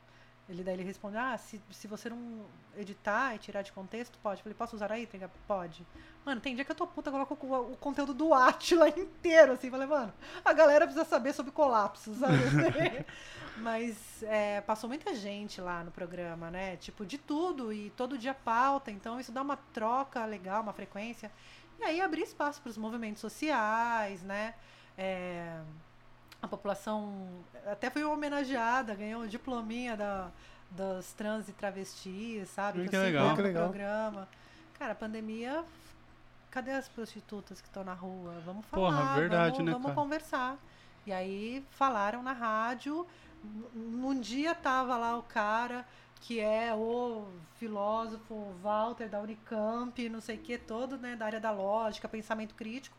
E no outro dia tava uma, uma garota de programa trans com a mesma importância e cada um com as suas histórias importantes e a, a, a tua vontade de dizer alguma coisa pro mundo, sabe? É, Eu achei legal que você falou da outra vez que você veio aqui que você não dá voz às pessoas, né? É, puta, aprendi isso numa entrevista, cara. Eu entrevistei agora, recentemente, uma, uma artista a Virginie, ela mora em Toulouse. Ela teve banda nos anos 80, aquela geração rock anos 80. Eu assisti o comecinho banda. dessa entrevista. Cara, aí ela falou que ela, ela fez uma música agora, é, dentro de- do ativismo da- dos povos originários, fez uma música a gente conversando. Ah, é importante dar voz. Ela, então, eu não dou voz, né? Eu, eu, eu amplio a voz deles. Isso foi um aprendizado, assim, tanto que a hora que ela falou, eu falei, não, calma. Cara, você tem Calma. toda a razão, acabei de aprender. Ela, ai, desculpa, eu não queria ser. Falei, não, você acabou uma, uma perfeito. coisa muito importante pra mim. Sabe quando você assimila a informação? E é isso, cara. Você vai amplificando vozes aí, né? Vai amplificando vozes. E aí tem de tudo. Tem os artistas, tem a galera que me xinga. Tem um- um- uma das entrevistas que eu fiz que o título elas são lésbicas, cristãs e muito autênticas. Eu vi o título desse aí também, mas Cara, foi um dos primeiros, assim, que. Que, tipo, recebi muito hater, claro, né? Da galera desejando que eu queimasse no fogo do inferno. Mas acho que foi um dos primeiros, assim, que eu falei, cara, as pessoas estão ouvindo, sabe? Uhum. Porque eu não fico, ai, vou chamar fulano pra me dar número. Cara, se você for fazer. Porque daí eu tenho a cabeça de rádio, não tenho a cabeça Uhum. de podcast. O meu conteúdo é um conteúdo de rádio que eu disponibilizo no YouTube e no Spotify. Aham. É isso. Então, é, esse- essa preocupação com números eu não. Mas a gente aqui também não liga muito pra número, não, cara. A gente acompanha, claro, mas a- as nossas escolhas são todas pautadas na nossa vontade de fazer e no que for gerar conteúdo interessante. Assim, a gente convida pessoas que, que a gente falou hoje na hora do almoço, que não tem nada a ver, só, só é uma pessoa que assim, porra, a gente adora trocar ideia com essa pessoa, vamos chamar. Porque fica mais legal, cara. As pessoas têm coisas a dizerem. É, e a gente, tá- a gente tava da outra vez comentando, né? Essa ascensão de podcasts. Hoje mesmo a gente falou um pouquinho do flow e tal. É, cara, essa necessidade de ficar. Dar a deixa pra ter o corte, dar a deixa pra fazer É. uma frase de efeito. Então fica todo mundo assim, ó, essa vai pro corte, hein? Essa. Ah, mano, tipo, não fode, sabe? Vocês vão estragar o rolê, sabe? É. Assim, porque fica todo mundo meio que montando na cabeça a edição e a hora certa pra falar alguma coisa. Ah, é preguiça. É, talvez você até não fazer canal de cortes. Não, pai, acabei de acabar com o projeto. do- acabei de destruir o projeto dos meninos. Não, Não, mas essa é eu uma a- desculpa que a gente não tem tempo pra fazer o canal de Eu acho legal. Tem, tem entrevistas, tipo, um monte de entrevista de gamer que eu não conheço nenhum. E aí eu vou pegando os cortes, vou vendo que o cara é interessante, né? Que tem alguma coisa. Eu assisto pra caralho games quando vão no. Esses caras do universo gamer. Uhum. Porque eles têm, tipo, um monte de história pra contar de, de business mesmo, né? De Uhum. visão de mercado, de, de lidar com molecada, de tudo, né? E uma produtora audiovisual, hoje a indústria do game é maior do que a indústria do, do audiovisual, né? Então, alguma coisa que uma produtora audiovisual tem que ficar um pouquinho de olho, né? no Cara, mercado. parece que o mercado de games já deu mais dinheiro que a indústria do cinema, né? Esse ano passado. Sim, tá- passou já, né? Então, Eu não, não sei, é, que deu mais dinheiro. ela, é, em termos de E parece que produção foi muito mais, não foi nem um pouco É porque a mais. galera de roteiro também. Hoje aqui a gente tem, tem, sei lá, Hollywood e Bollywood, assim, de expressões, né? Bollywood a gente tem que considerar. Sim. Mas se a gente for pensar é, em termos de é, penetração, sabe assim? Cara, o game virou um mercado gigante. É porque a gigante. gente ainda tem uma sensação de que, pô, é só um jogo. Mas é que envolve muita gente. Sim. Tanto pra produzir. Cara, É assim, roteirista é, de é cinema exatamente. é, game. roteirista, o cara escreve roteiro do jogo pra você desenvolver. E aí tem a questão, tipo, de, de o cara come- começa a fazer como que é, é, pacotes pra você ficar comprando. Mano, gera muito dinheiro. Sim. É, Muito parece que a dinheiro. final do, do campeonato de LoL deu mais audiência que a final da NBA. Gente, quando o pessoal falava de LOL, eu achava o que, que era aquelas bonequinhas que minha sobrinha gosta. Que é- Ah, tá, que é a Chama boneca LoL, né? É, chama LOL Que é também. caro pra uma porra Nossa, Que é uma né? bolinha, né? E a Cara pra surpresa. cá- É, surpresa Nossa, é uma custa merda que é 129 reais E aquela às vezes você porcaria. compra duas igual. Você compra duas e vem igual. Tem umas Gente. raras, né? Não tem nada raro, aquilo lá é um absurdo, gente. É um absurdo. E o que, que nós tava falando? LOL Games De Brasil. LOL Games Brasil. Não, de, francamente, Cortes do, do par. cortes. Não vamos fazer par? cortes mais. Vai chamar par? Ou vai Nossa, chamar... ia ser genial se chamasse par. Não cortou. Muito bom isso. Não, mas eu acho que devia Adorei. fazer. Sabe por quê? Eu acho imp- se eu tivesse tempo pra fazer, também faria e tal. O importante é o Tem convidado. gente que só no- assiste, assiste corte. É, então, porque dá a oportunidade da pessoa conhecer um pouco o Galeu, é Galeu que chama, não é Galeu? Gaul, Gaulês. Gaulês. Nossa, Galeu, esse cara tô é... sabendo bem o nome, hein? assisti bastante. Mas eu comecei a ver uns cortes dele, e aí eu assisti inteiro o flow dele. Ele sabe? é emocionante, né? cara. É porra, puta cara incrível, assim, História sabe? de Puta vida história. O jeito que ele trata as pessoas, né? O Sim. igual, igual com o presidente. Aí um cara que eu também fiquei apaixonada, que eu não conheci, quer dizer, já tinha ouvido falar, mas também sempre que ele tá numa, numa entrevista tal, é o inutilismo. O Lucas. O Lucas, ah, tô tímido pessoa, né?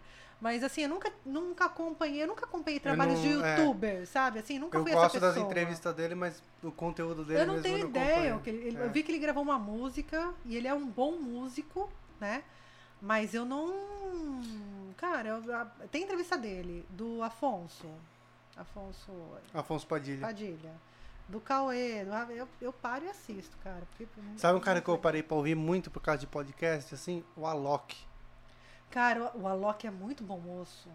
É muito Cara, bom moço. eu gosto do- parcialmente das músicas dele, de verdade.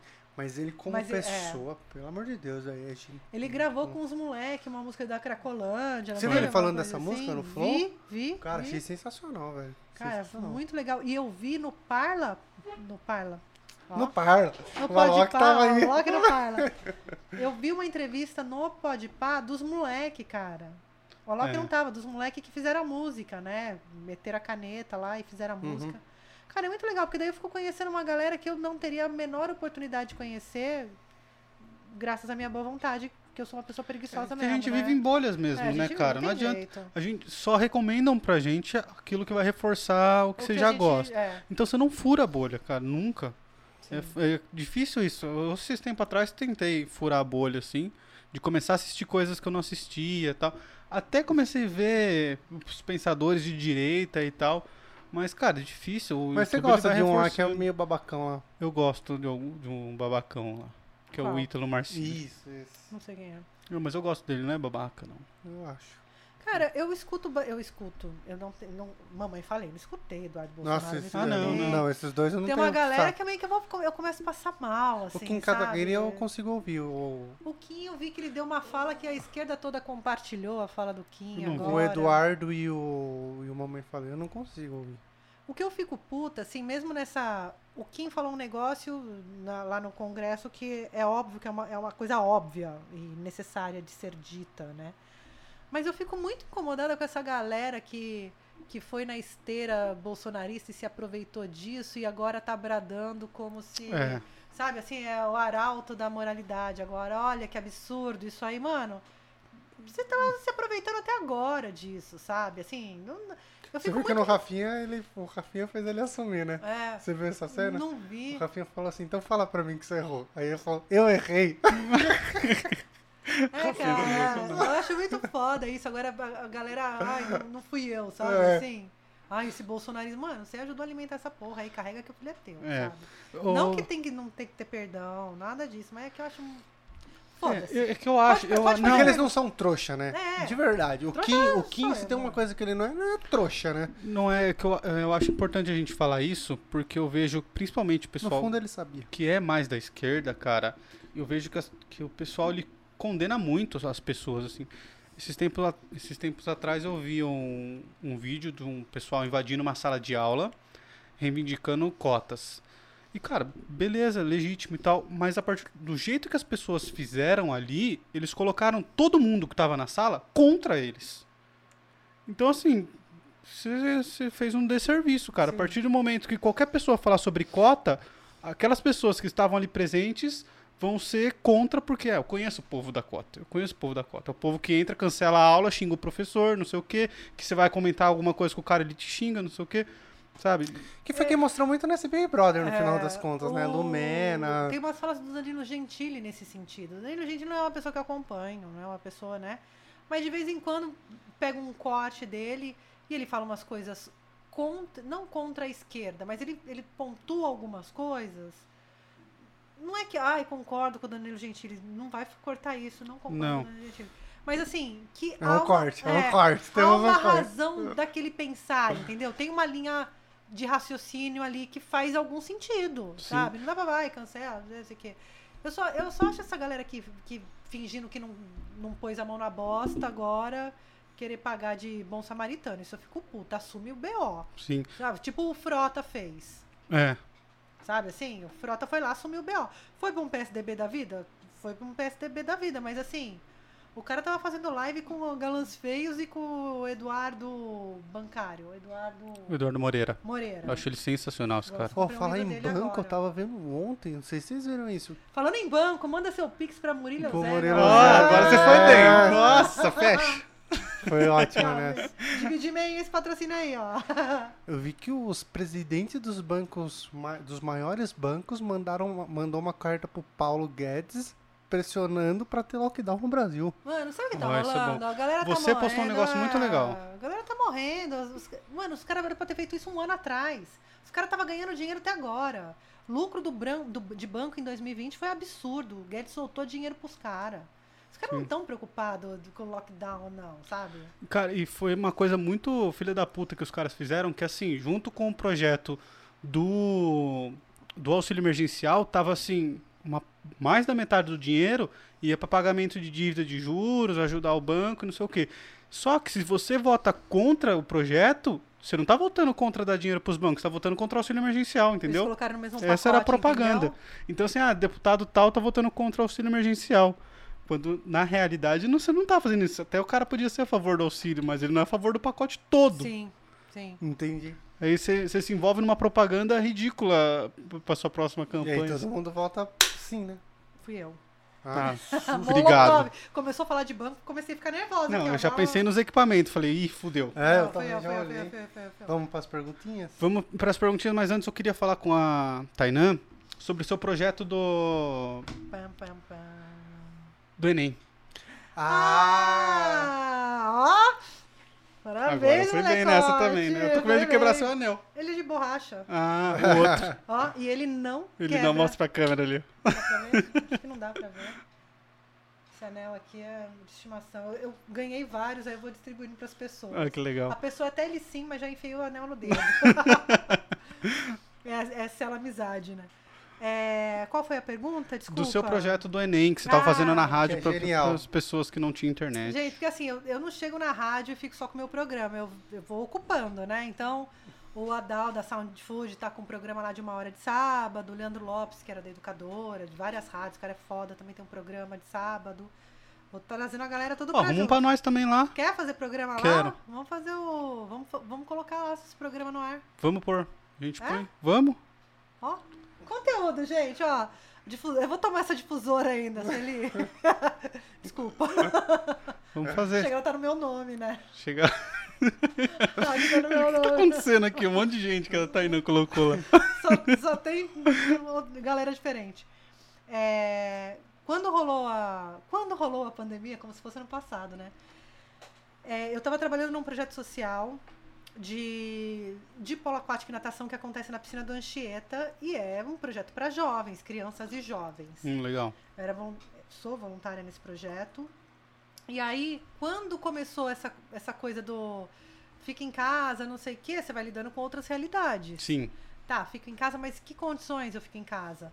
Então, assim, eu comecei muito pesquisar sobre abuso infantil, a galera que tá passando fome, a galera que não tem condições de ficar em casa porque alguém da família é violento e tal. Tem gente que mora oito num barraco. Exato. Então, assim, comecei a me deparar é, com essas outras realidades. Não que eu desconhecesse, mas é que no dia a dia você fecha a porta do carro Uhum, e segue tua vida. Né? Porque é isso que acontece. Você fecha Sim, o vidro do fato. carro e segue tua vida. Ah, eu sei, sou solidária, não sei o quê, mas, né? É isso que a gente acaba fazendo por mais consciência que a gente tenha das coisas. Difícil, né? É, mas aí comecei a perceber um movimento da galera que não tinha como fazer aula. Ah, não, é só ligar o seu computador, ver aquela propaganda do Mac, né? Liga seu computador e a a menina com iPhone, cara, propaganda do governo brasileiro. É que tinha um monte de branco lá. Só... assistem Só, Fantástico? Hã? Não. Ah, eu vi o menino da árvore. Nossa. Já vou comentar sobre isso, que eu fico meio puta com Segura, essas coisas. segura. Eu fico meio puta com essas coisas. Mas aí, comecei a notar essa coisa de não ter, a galera não tem acesso.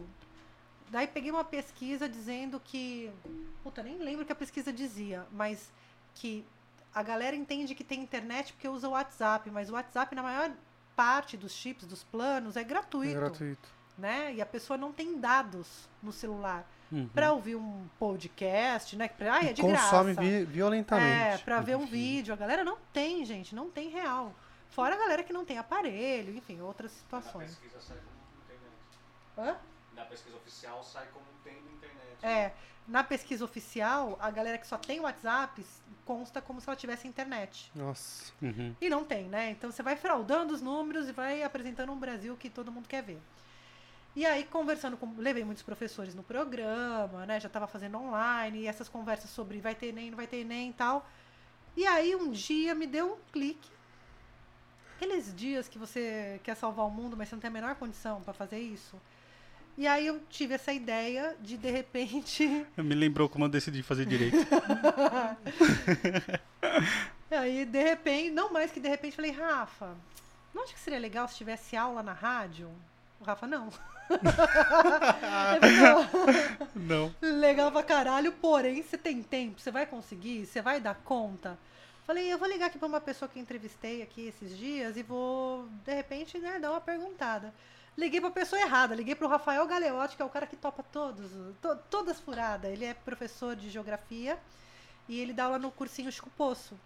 Eu falei. Cursinho Chico Poço é na esquina aqui, É. Eu falei com ele, ele topou na hora.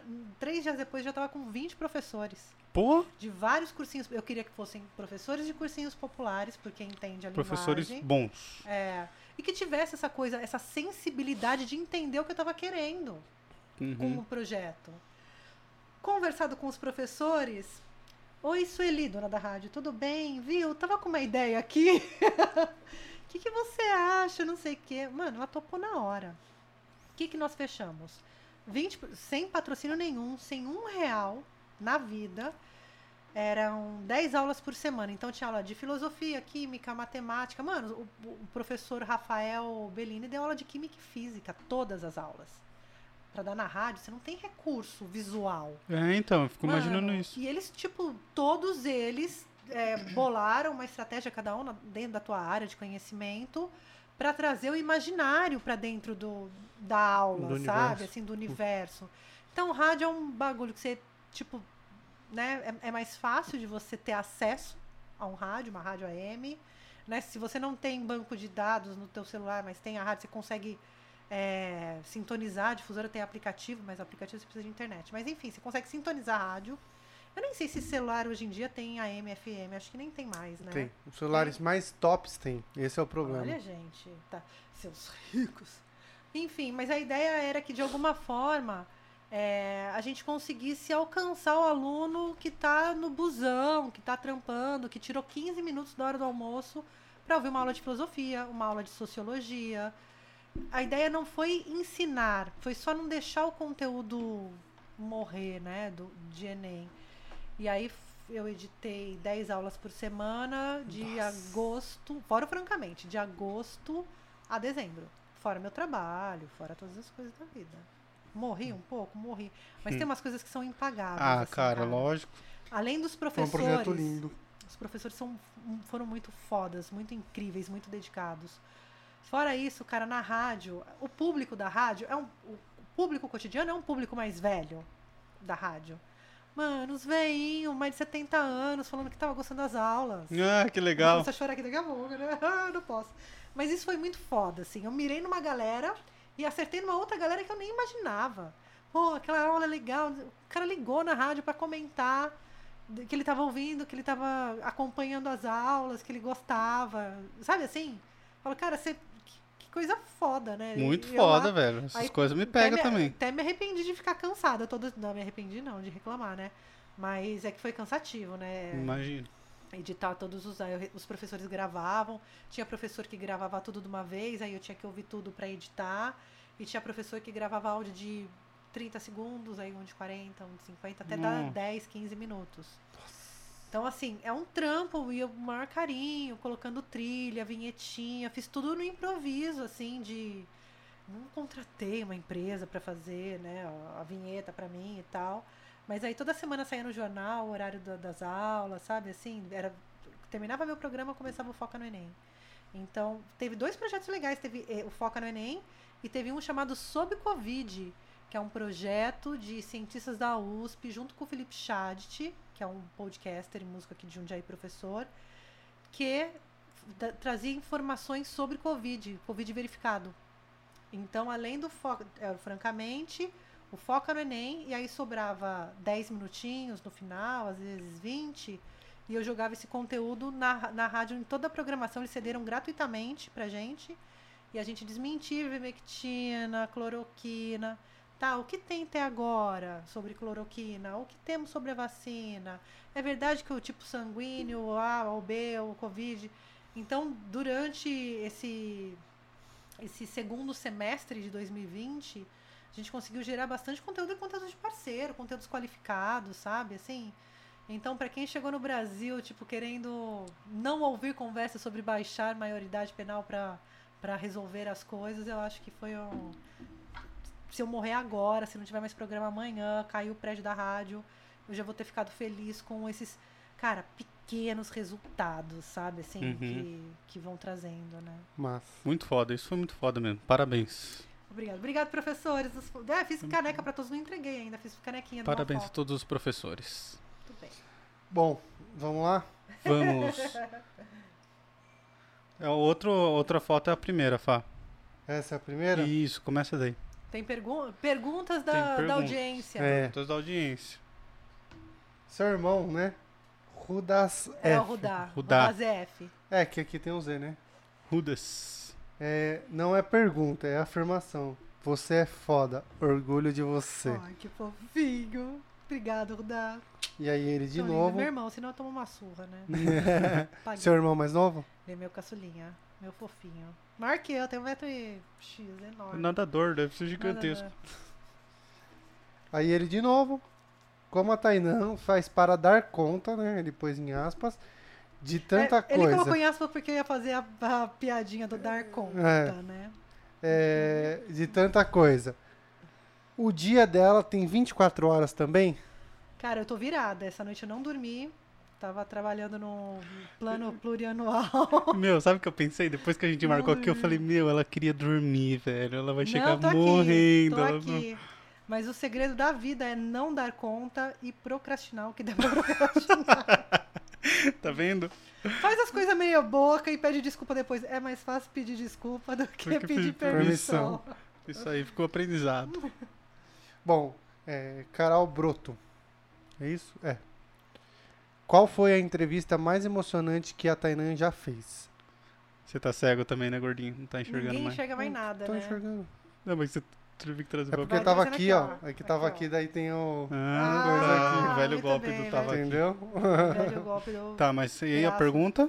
Qual foi a entrevista mais emocionante que a Tainan já fez? Foi hoje, Foi certeza. hoje. Fiquei emocionada com a presença de vocês. Gostei, gostei dessa collab. Cara, fiz várias entrevistas emocionantes, assim. Eu não, não consigo. Eu nunca vou conseguir colocar uma, assim, sabe? A gente já teve papo lá sobre luto, sobre suicídio. A gente já teve papo com as meninas é, fazendo programa na, é, na- durante a quarentena e toda essa situação.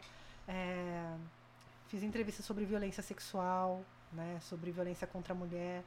Então tem várias entrevistas que me atravessam, né? Tipo, eleger uma como a mais emocionante, ou todas me marcam e, e elas permanecem em mim, elas me atravessam e permanecem em mim, né, de alguma forma.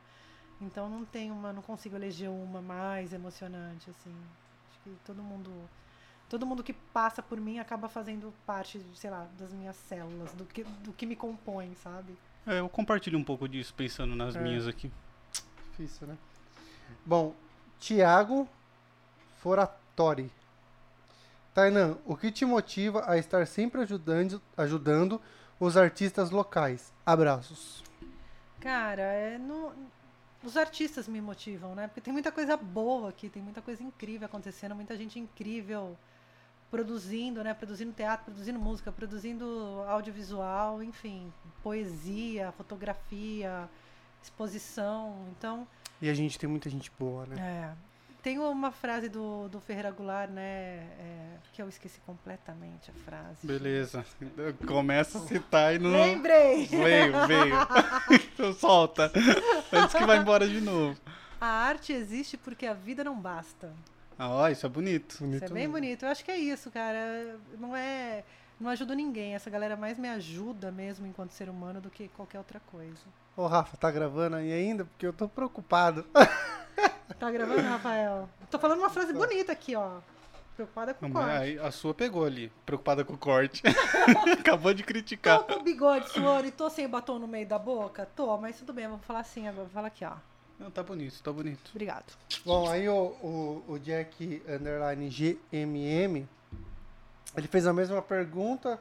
é, qual a entrevista mais marcante que ela já fez na rádio? Então, você já acabou de responder uma bem parecida. Aí, é, Genoma Underline Rock. A primeira vez que a nossa música tocou na rádio foi no programa dela. Valeu, Tainan. Cara, Genoma, o Genoma é do, do Felipe Chat, né? Um dos é o vocalista da banda. Aliás, ele É, tem um. Não O, pode ler. o Bonovox deu um óculos pra ele de presente. Ah, sério? Ah, Ele tem um isso é óculos do moral. Bono- Eu já peguei na mão o óculos do Bonovox. Porra, ele é isso é super- moral. Que legal. E só é Bonovox no Brasil, que ele me contou isso que eu também não sabia. Achei que era Bonovox no mundo inteiro. Como que é nos outros lugares? Bono. Tipo pão francês? É. Na França? É, tipo isso.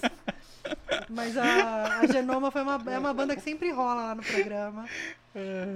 Felipe virou parceiraço do Francamente. Um beijo pro Felipe. Beijo, feio.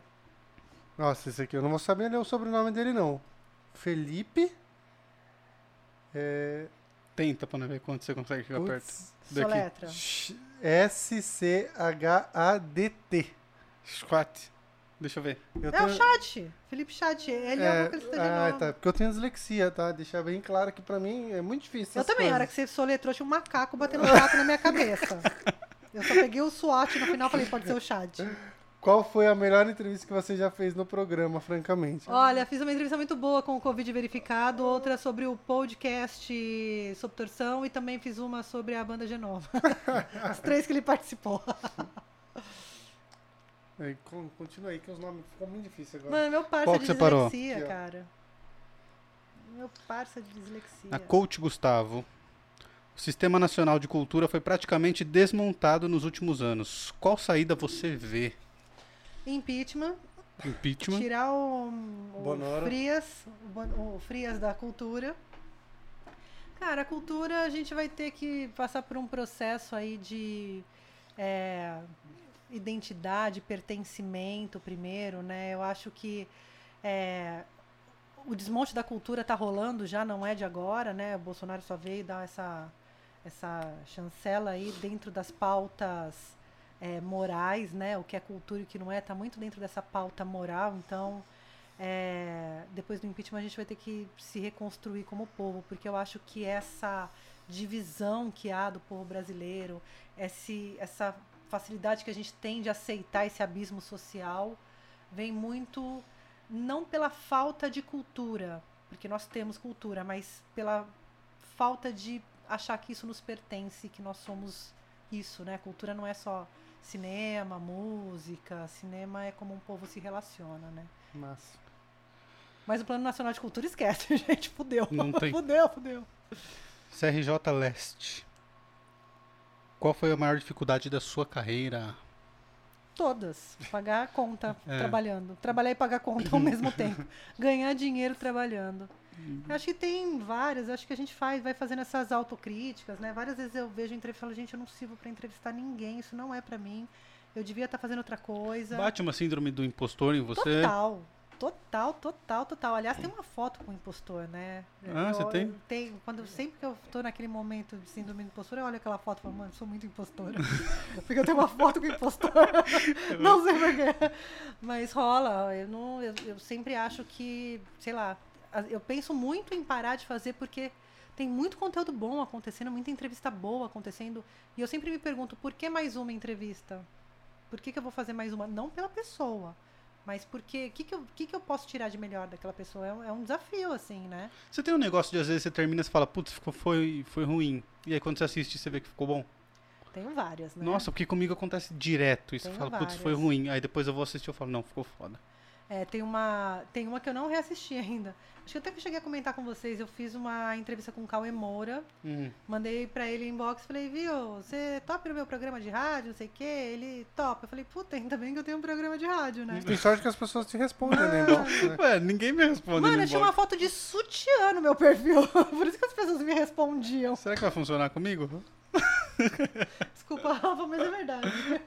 E aí eu. Daí ele me respondeu e tal, a gente marcou dia e tudo, mas eu, eu achei que ele real não fosse. Eu achei que ele não fosse.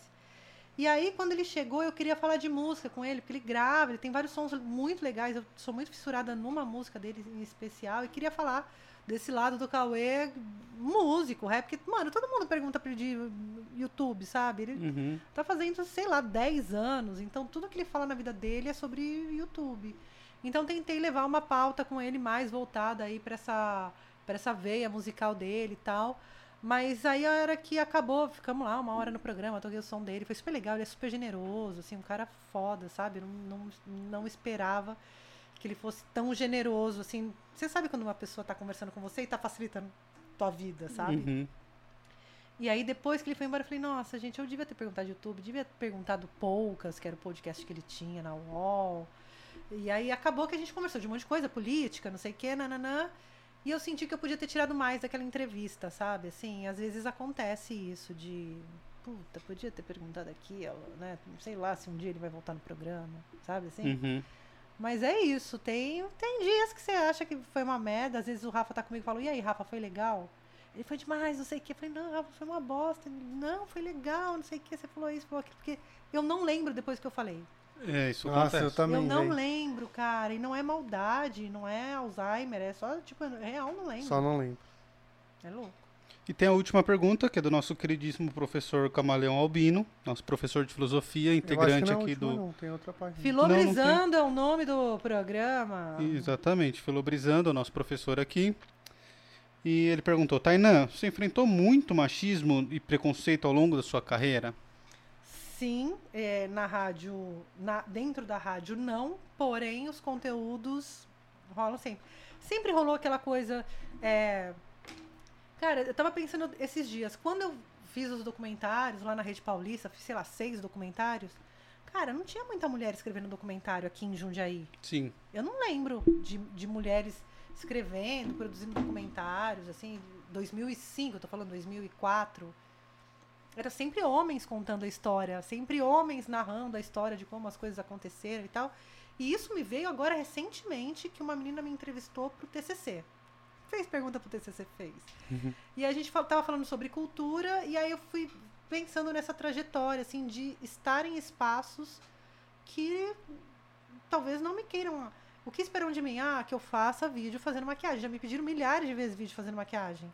Gente, eu passo maquiagem num dia, no outro eu só limpo embaixo, jogo mais maquiagem por cima. Eu não sou uma pessoa. Você tá falando de maquiagem aqui comigo, mano. Ele sabe mais marca de maquiagem que eu. Você causa sabe dele. maquiagem? Não, só falei pra ela que a Tupperware tem uma marca de, de maquiagem. Ah, entendi.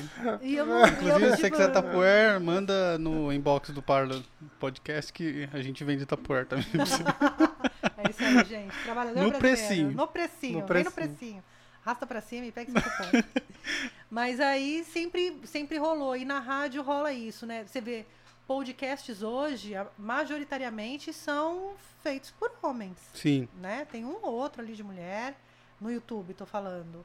É, conteúdos de mulher são conteúdos geralmente mais sexualizados, voltados para um universo feminino, como se mulher tivesse que ter, né, Um universo, caber nesse é. universo e tal.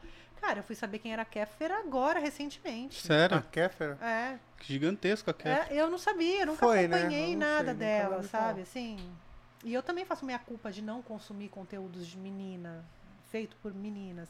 Hoje mais, tem a Sabrina, é, do Tese 11, tem a, a Rita, Mamilos. Mamilos.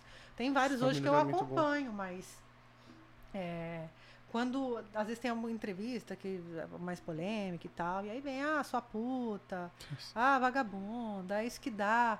É, o, o pai bancar uma menina sem talento pra fazer entrevista. Se você foi assim. promovida, deu É, pro chefe. Chupei o pau de alguém pra estar fazendo um programa sem ganhar um real. É isso que as pessoas pensam. Só do Rafa, né, amorzinho? Mas Sempre rola, sempre, sempre rola. Eu não respondo hater, raramente respondo hater. Tem que responder, Engaja, né? porque gera engajamento. É, raramente eu, eu respondo. Assim, eu, te- eu tenho preguiça, né, gente? É, eu gasto um tempo. É. Saco, velho. Mas eu não. Mas rola, rola um super machismo, assim. Eu tô num lugar que talvez as pessoas olhem e falam, ela não merece estar lá. Mas também ninguém foi lá fazer, né? Exatamente. Sabe que eu ouvi o Cauê falando isso? É de uma música dele, inclusive. É, Acabei por- de roubar. Então, eu nunca não vi- tinha visto a música, mas eu vi ele falando numa entrevista. Ele falou assim: ah, todo mundo fala que é fácil fazer, mas ninguém fez. Quem É. fez foi eu. Então, Eu lembro quando eu comecei na rádio, ah, mas vai começar, nossa, ganhei um espaço na rádio. Mano, eu fui lá e tô lá, do- tipo, não pedi salário, não pedi registro em carteira. Eu sentei a minha bunda na porra da cadeira e comecei a chamar as pessoas pra trocar ideia. E foi isso que eu fiz. O espaço tava lá, o microfone tava lá e a porra da cadeira tava lá. Era só a pessoa ter feito. uhum. Você entendeu? Então, assim, ah, é mulher, conseguiu porque tá isso, tá aquilo, tá. Mano, preguiça, sabe? Mas rola, rola, rola um machismo generalizado, assim. Mas estamos aqui para isso, mudar o mundo. isso aí. E tem uma última pergunta que eu acho que nós esquecemos de fazer da outra vez. Ah, Tainã é. Franco, meu nome. Aquelas. Tainã Franco. Pergunta. o- Franco Tainã. é, pergunta por último o nome do convidado, né? Seu nome é? Não, mas é uma pergunta filosófica. Eu não lembro se eu fiz pra você, mas a gente faz em todos. Não fez, não fez, velho. Olha só, ainda bem que a Belinha bateu na câmera então. A pergunta é, na sua opinião, na sua opinião, quem mais mal fez a humanidade? A igreja, os bancos, os radialistas, Os produtores. os produtores. Cara, que difícil, é porque igreja e banco eu vejo no mesmo lugar. no, me- no, no, no mesmo pacote. Ah, Tainá. talvez a igreja. Igreja. Por, Por quê? quê? Ah, agora eu vou ter que baixar a bujanra aqui pra dar uma resposta bonita. Vocês estão esperando Essa uma... pergunta é do É, Abujan. Vocês estão esperando a resposta da bujanra aqui, né? Sim. Deixa eu falar que foi a igreja e falar porque matou uma galera, né? E radialista só traz alegria. Que é o que basicamente todo mundo faz. De- deixa eu ser rasa, por favor. Vamos terminar de forma alegre, né? Você vai ficar olhando pra minha cara esperando uma Eu resposta quero uma inteligente? resposta. Não, só quero saber o porquê. Não precisa ser inteligente. O que é a vida? O que é a igreja? Esse eu achei Inclusive, muito inclusive profundo. como Então lá, você tá- encerrou o seu programa hoje, Nossa, foi muito bom. eu cheguei em casa minha esposa tava rachando. Falou, eu não acredito que ela falou aquilo lá. Nem lembro o que eu falei, gente. Falou assim. Radialista. Pelo jeito, a resposta certa é radialista, gente. Então eu fico radialistas fez. Não, mas você mandou assim. Eu mandei, a gente falou tchau, tchau, falou pra família, não sei o que lá. E pra minha família, morreu metade, outra metade votou no Bolsonaro, então vou dar tchau pro Rafa. Mano, é isso, né? É sensacional essa menina, né, velho? Verdade seja dita, né? É... Você pode falar só a igreja se você quiser. Manter assim. Cara, quem fez mais mal pra humanidade foi a humanidade mesmo.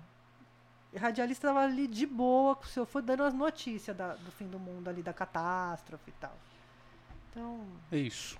Não, e a gente? Concordamos com ela. não, concordem com a opinião de vocês. Falem a opinião de vocês. gente- Agora eu quero saber. nossa- não, a nossa opinião é concordar com qualquer coisa que o convida- convidado fala. Caralho, eu vou ter que procurar o vídeo da Bujanra pra saber a resposta certa. Não tem resposta Não tem certa. resposta. Claro, sempre tem uma resposta certa. Não tem. Chupenem. Inclusive, um beijo pro finado Abujanra. Um beijo. Esteja onde estiver. E é isso, assim a gente encerra. Você tem mais alguma coisa pra acrescentar? Não, mas eu terminei meu programa falando de morto. Vocês também terminaram o programa falando de morto hoje. Ó, estamos sintonizados. Aqui, ó. Sintoniza aí. Como que é o seu Instagram? Arromba.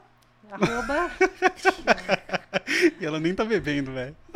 Tainã ZF. É Tainã com N no final, ZF. Tem o arroba programa underline francamente, tem arroba movie produtora, tem arroba foca no Enem. Eu peguei vários arrobas lá pra mim. Então sigam a Tainan no Instagram. Sigam a gente no Instagram. O meu é o Murilo Cássio, o dele é o Fabrício Eusébio. E Gente, eu preciso seguir vocês, né? A pessoa vem aqui na casa ganhar Importante. Tupperware, Eu não sigo vocês, peraí. O Parla eu sigo. Parla, Parla Vou Podcast. Vou baixar aqui. Viu, uma pergunta. Por que, que falando em bancos e igreja, por que o Pix tá no seu nome? Porque Você ele é divide com preguiçoso. ele no final? Sim, Ah, então tá bom. todas as doações que nós tivemos, eu passo o relatório pra ele Tudo bem. de que é gasto com breja, sempre. Viu? Se vocês tivessem que escolher uma pessoa pra apresentar, tipo, teu irmão não pode mais. O Murilo. Porque o projeto no final é dele. Não, Não, se você te. Murilo morreu. Você não pode morreu. escolher Murilo. Você tem que escolher outra dupla. Outra pessoa, porque você tem que vingar a memória do seu irmão. que Ah, eu morreu. teria que escolher uma pessoa? É, pra me pra- substituir. Pra substituir. Porra, não tenho ideia. Que Também não sei não, nunca difícil, pensei velho. sobre isso. Então fica essa resposta. sem Nossa, resposta. olha, vai ficar me fazendo refletir sobre a morte do meu irmão agora. Mas você sabe que refletir sobre a morte é um negócio muito legal? É, faz a gente sentir vivo, né? Não só a nossa, a morte das pessoas que a gente ama. Porque aí você. Porque a maioria das vezes a gente acha que as coisas não vão acabar. E aí você trata as pessoas como se elas fossem eternas. E quando a pessoa tá. Quando você entende que a pessoa vai morrer um dia, você passa a não. Não se importar com certas coisas que a, que a pessoa faz. Então, Sim. você vê filho brigado com o pai que quando tá no leito de morte se arrepende de ter brigado a vida inteira, sabe? Ó, tem umas brigas aí da minha família que eu não me arrependi, não, hein? Deixa muito claro isso. Posso morrer amanhã, a pessoa pode morrer, eu não tô arrependida. Mas é foda, porque. É. Cara, é, a gente já vai encerrar aqui, tá? Mas é, quando minha mãe faleceu, ela, ela teve câncer, ficou três anos doente, ela faleceu. Eu tinha 18, ela tinha 43. Nossa, Nossa, muito nova. Então, assim, e meu pai, ele foi assassinado, ele tinha 55. Então, pra mim, eu, eu sou uma mulher que tô aqui pisando nos 40, né? Eu, lá com 18 anos, e, e no passar da vida, eu nunca achei que eu viveria mais. Assim, o meu, meu limite de pensar no futuro era naquele teto onde a minha mãe foi embora. Eu sempre achei. É, eu sempre achei. E assim, você vai naturalizando, né? Eu nunca me imaginei envelhecendo. É claro, tô com 39, até os 43 tem um tempo. Mas eu sempre vivi a minha vida e fiz escolhas na minha vida como se eu não fosse durar pra ter tempo pra me arrepender, sabe? Pô, é pesado isso, hein? Muito legal. Gostei. Agora pode encerrar. e é isso aí. Faça o Pix pra gente no murilozebio.com. Entre no site da EC Pinturas, www.ecpinturas.com.br. Lá você faz seu orçamento de forma gratuita. Ajude a gente lá no Pix, que é o, muri, o www. Calma, você Não, trocou tudo. trocou você tudo. falou É apoia-se. Apoia-se. Apoia. Ajude gente no Apoia-se. Eu tô nervoso. No Apoia-se, que é o apoia.se barra parlapodcast. apoia.se barra parlapodcast. E no, agora corrigindo, o Pix é o murilozebio.outlook.com murilozebio.outlook.com Rafael tá fazendo um pix ali, ó. Quê? Ah, eu tenho um pix. Aí, você tem Pix? Fiz pix. Então fala pra gente. Como chama meu pix, Rafael? É, Beleza. tá na descrição. francamenteentrevista.gmail.com Então é isso aí. É isso. Eu quero metade desses Pix que vier pelo par. Divido, divido, compro tudo em Tupperware. É, Arrasta boa. pra cima, pega o cupom. Gente, um abraço, muito obrigado. Ah, curte, dá like, compartilha. E é isso. E é isso. Beijo, galera. até Abraço, próxima. até mais. Gostou? Adorei, gente. Foi bom pra vocês? Foi bom pra você?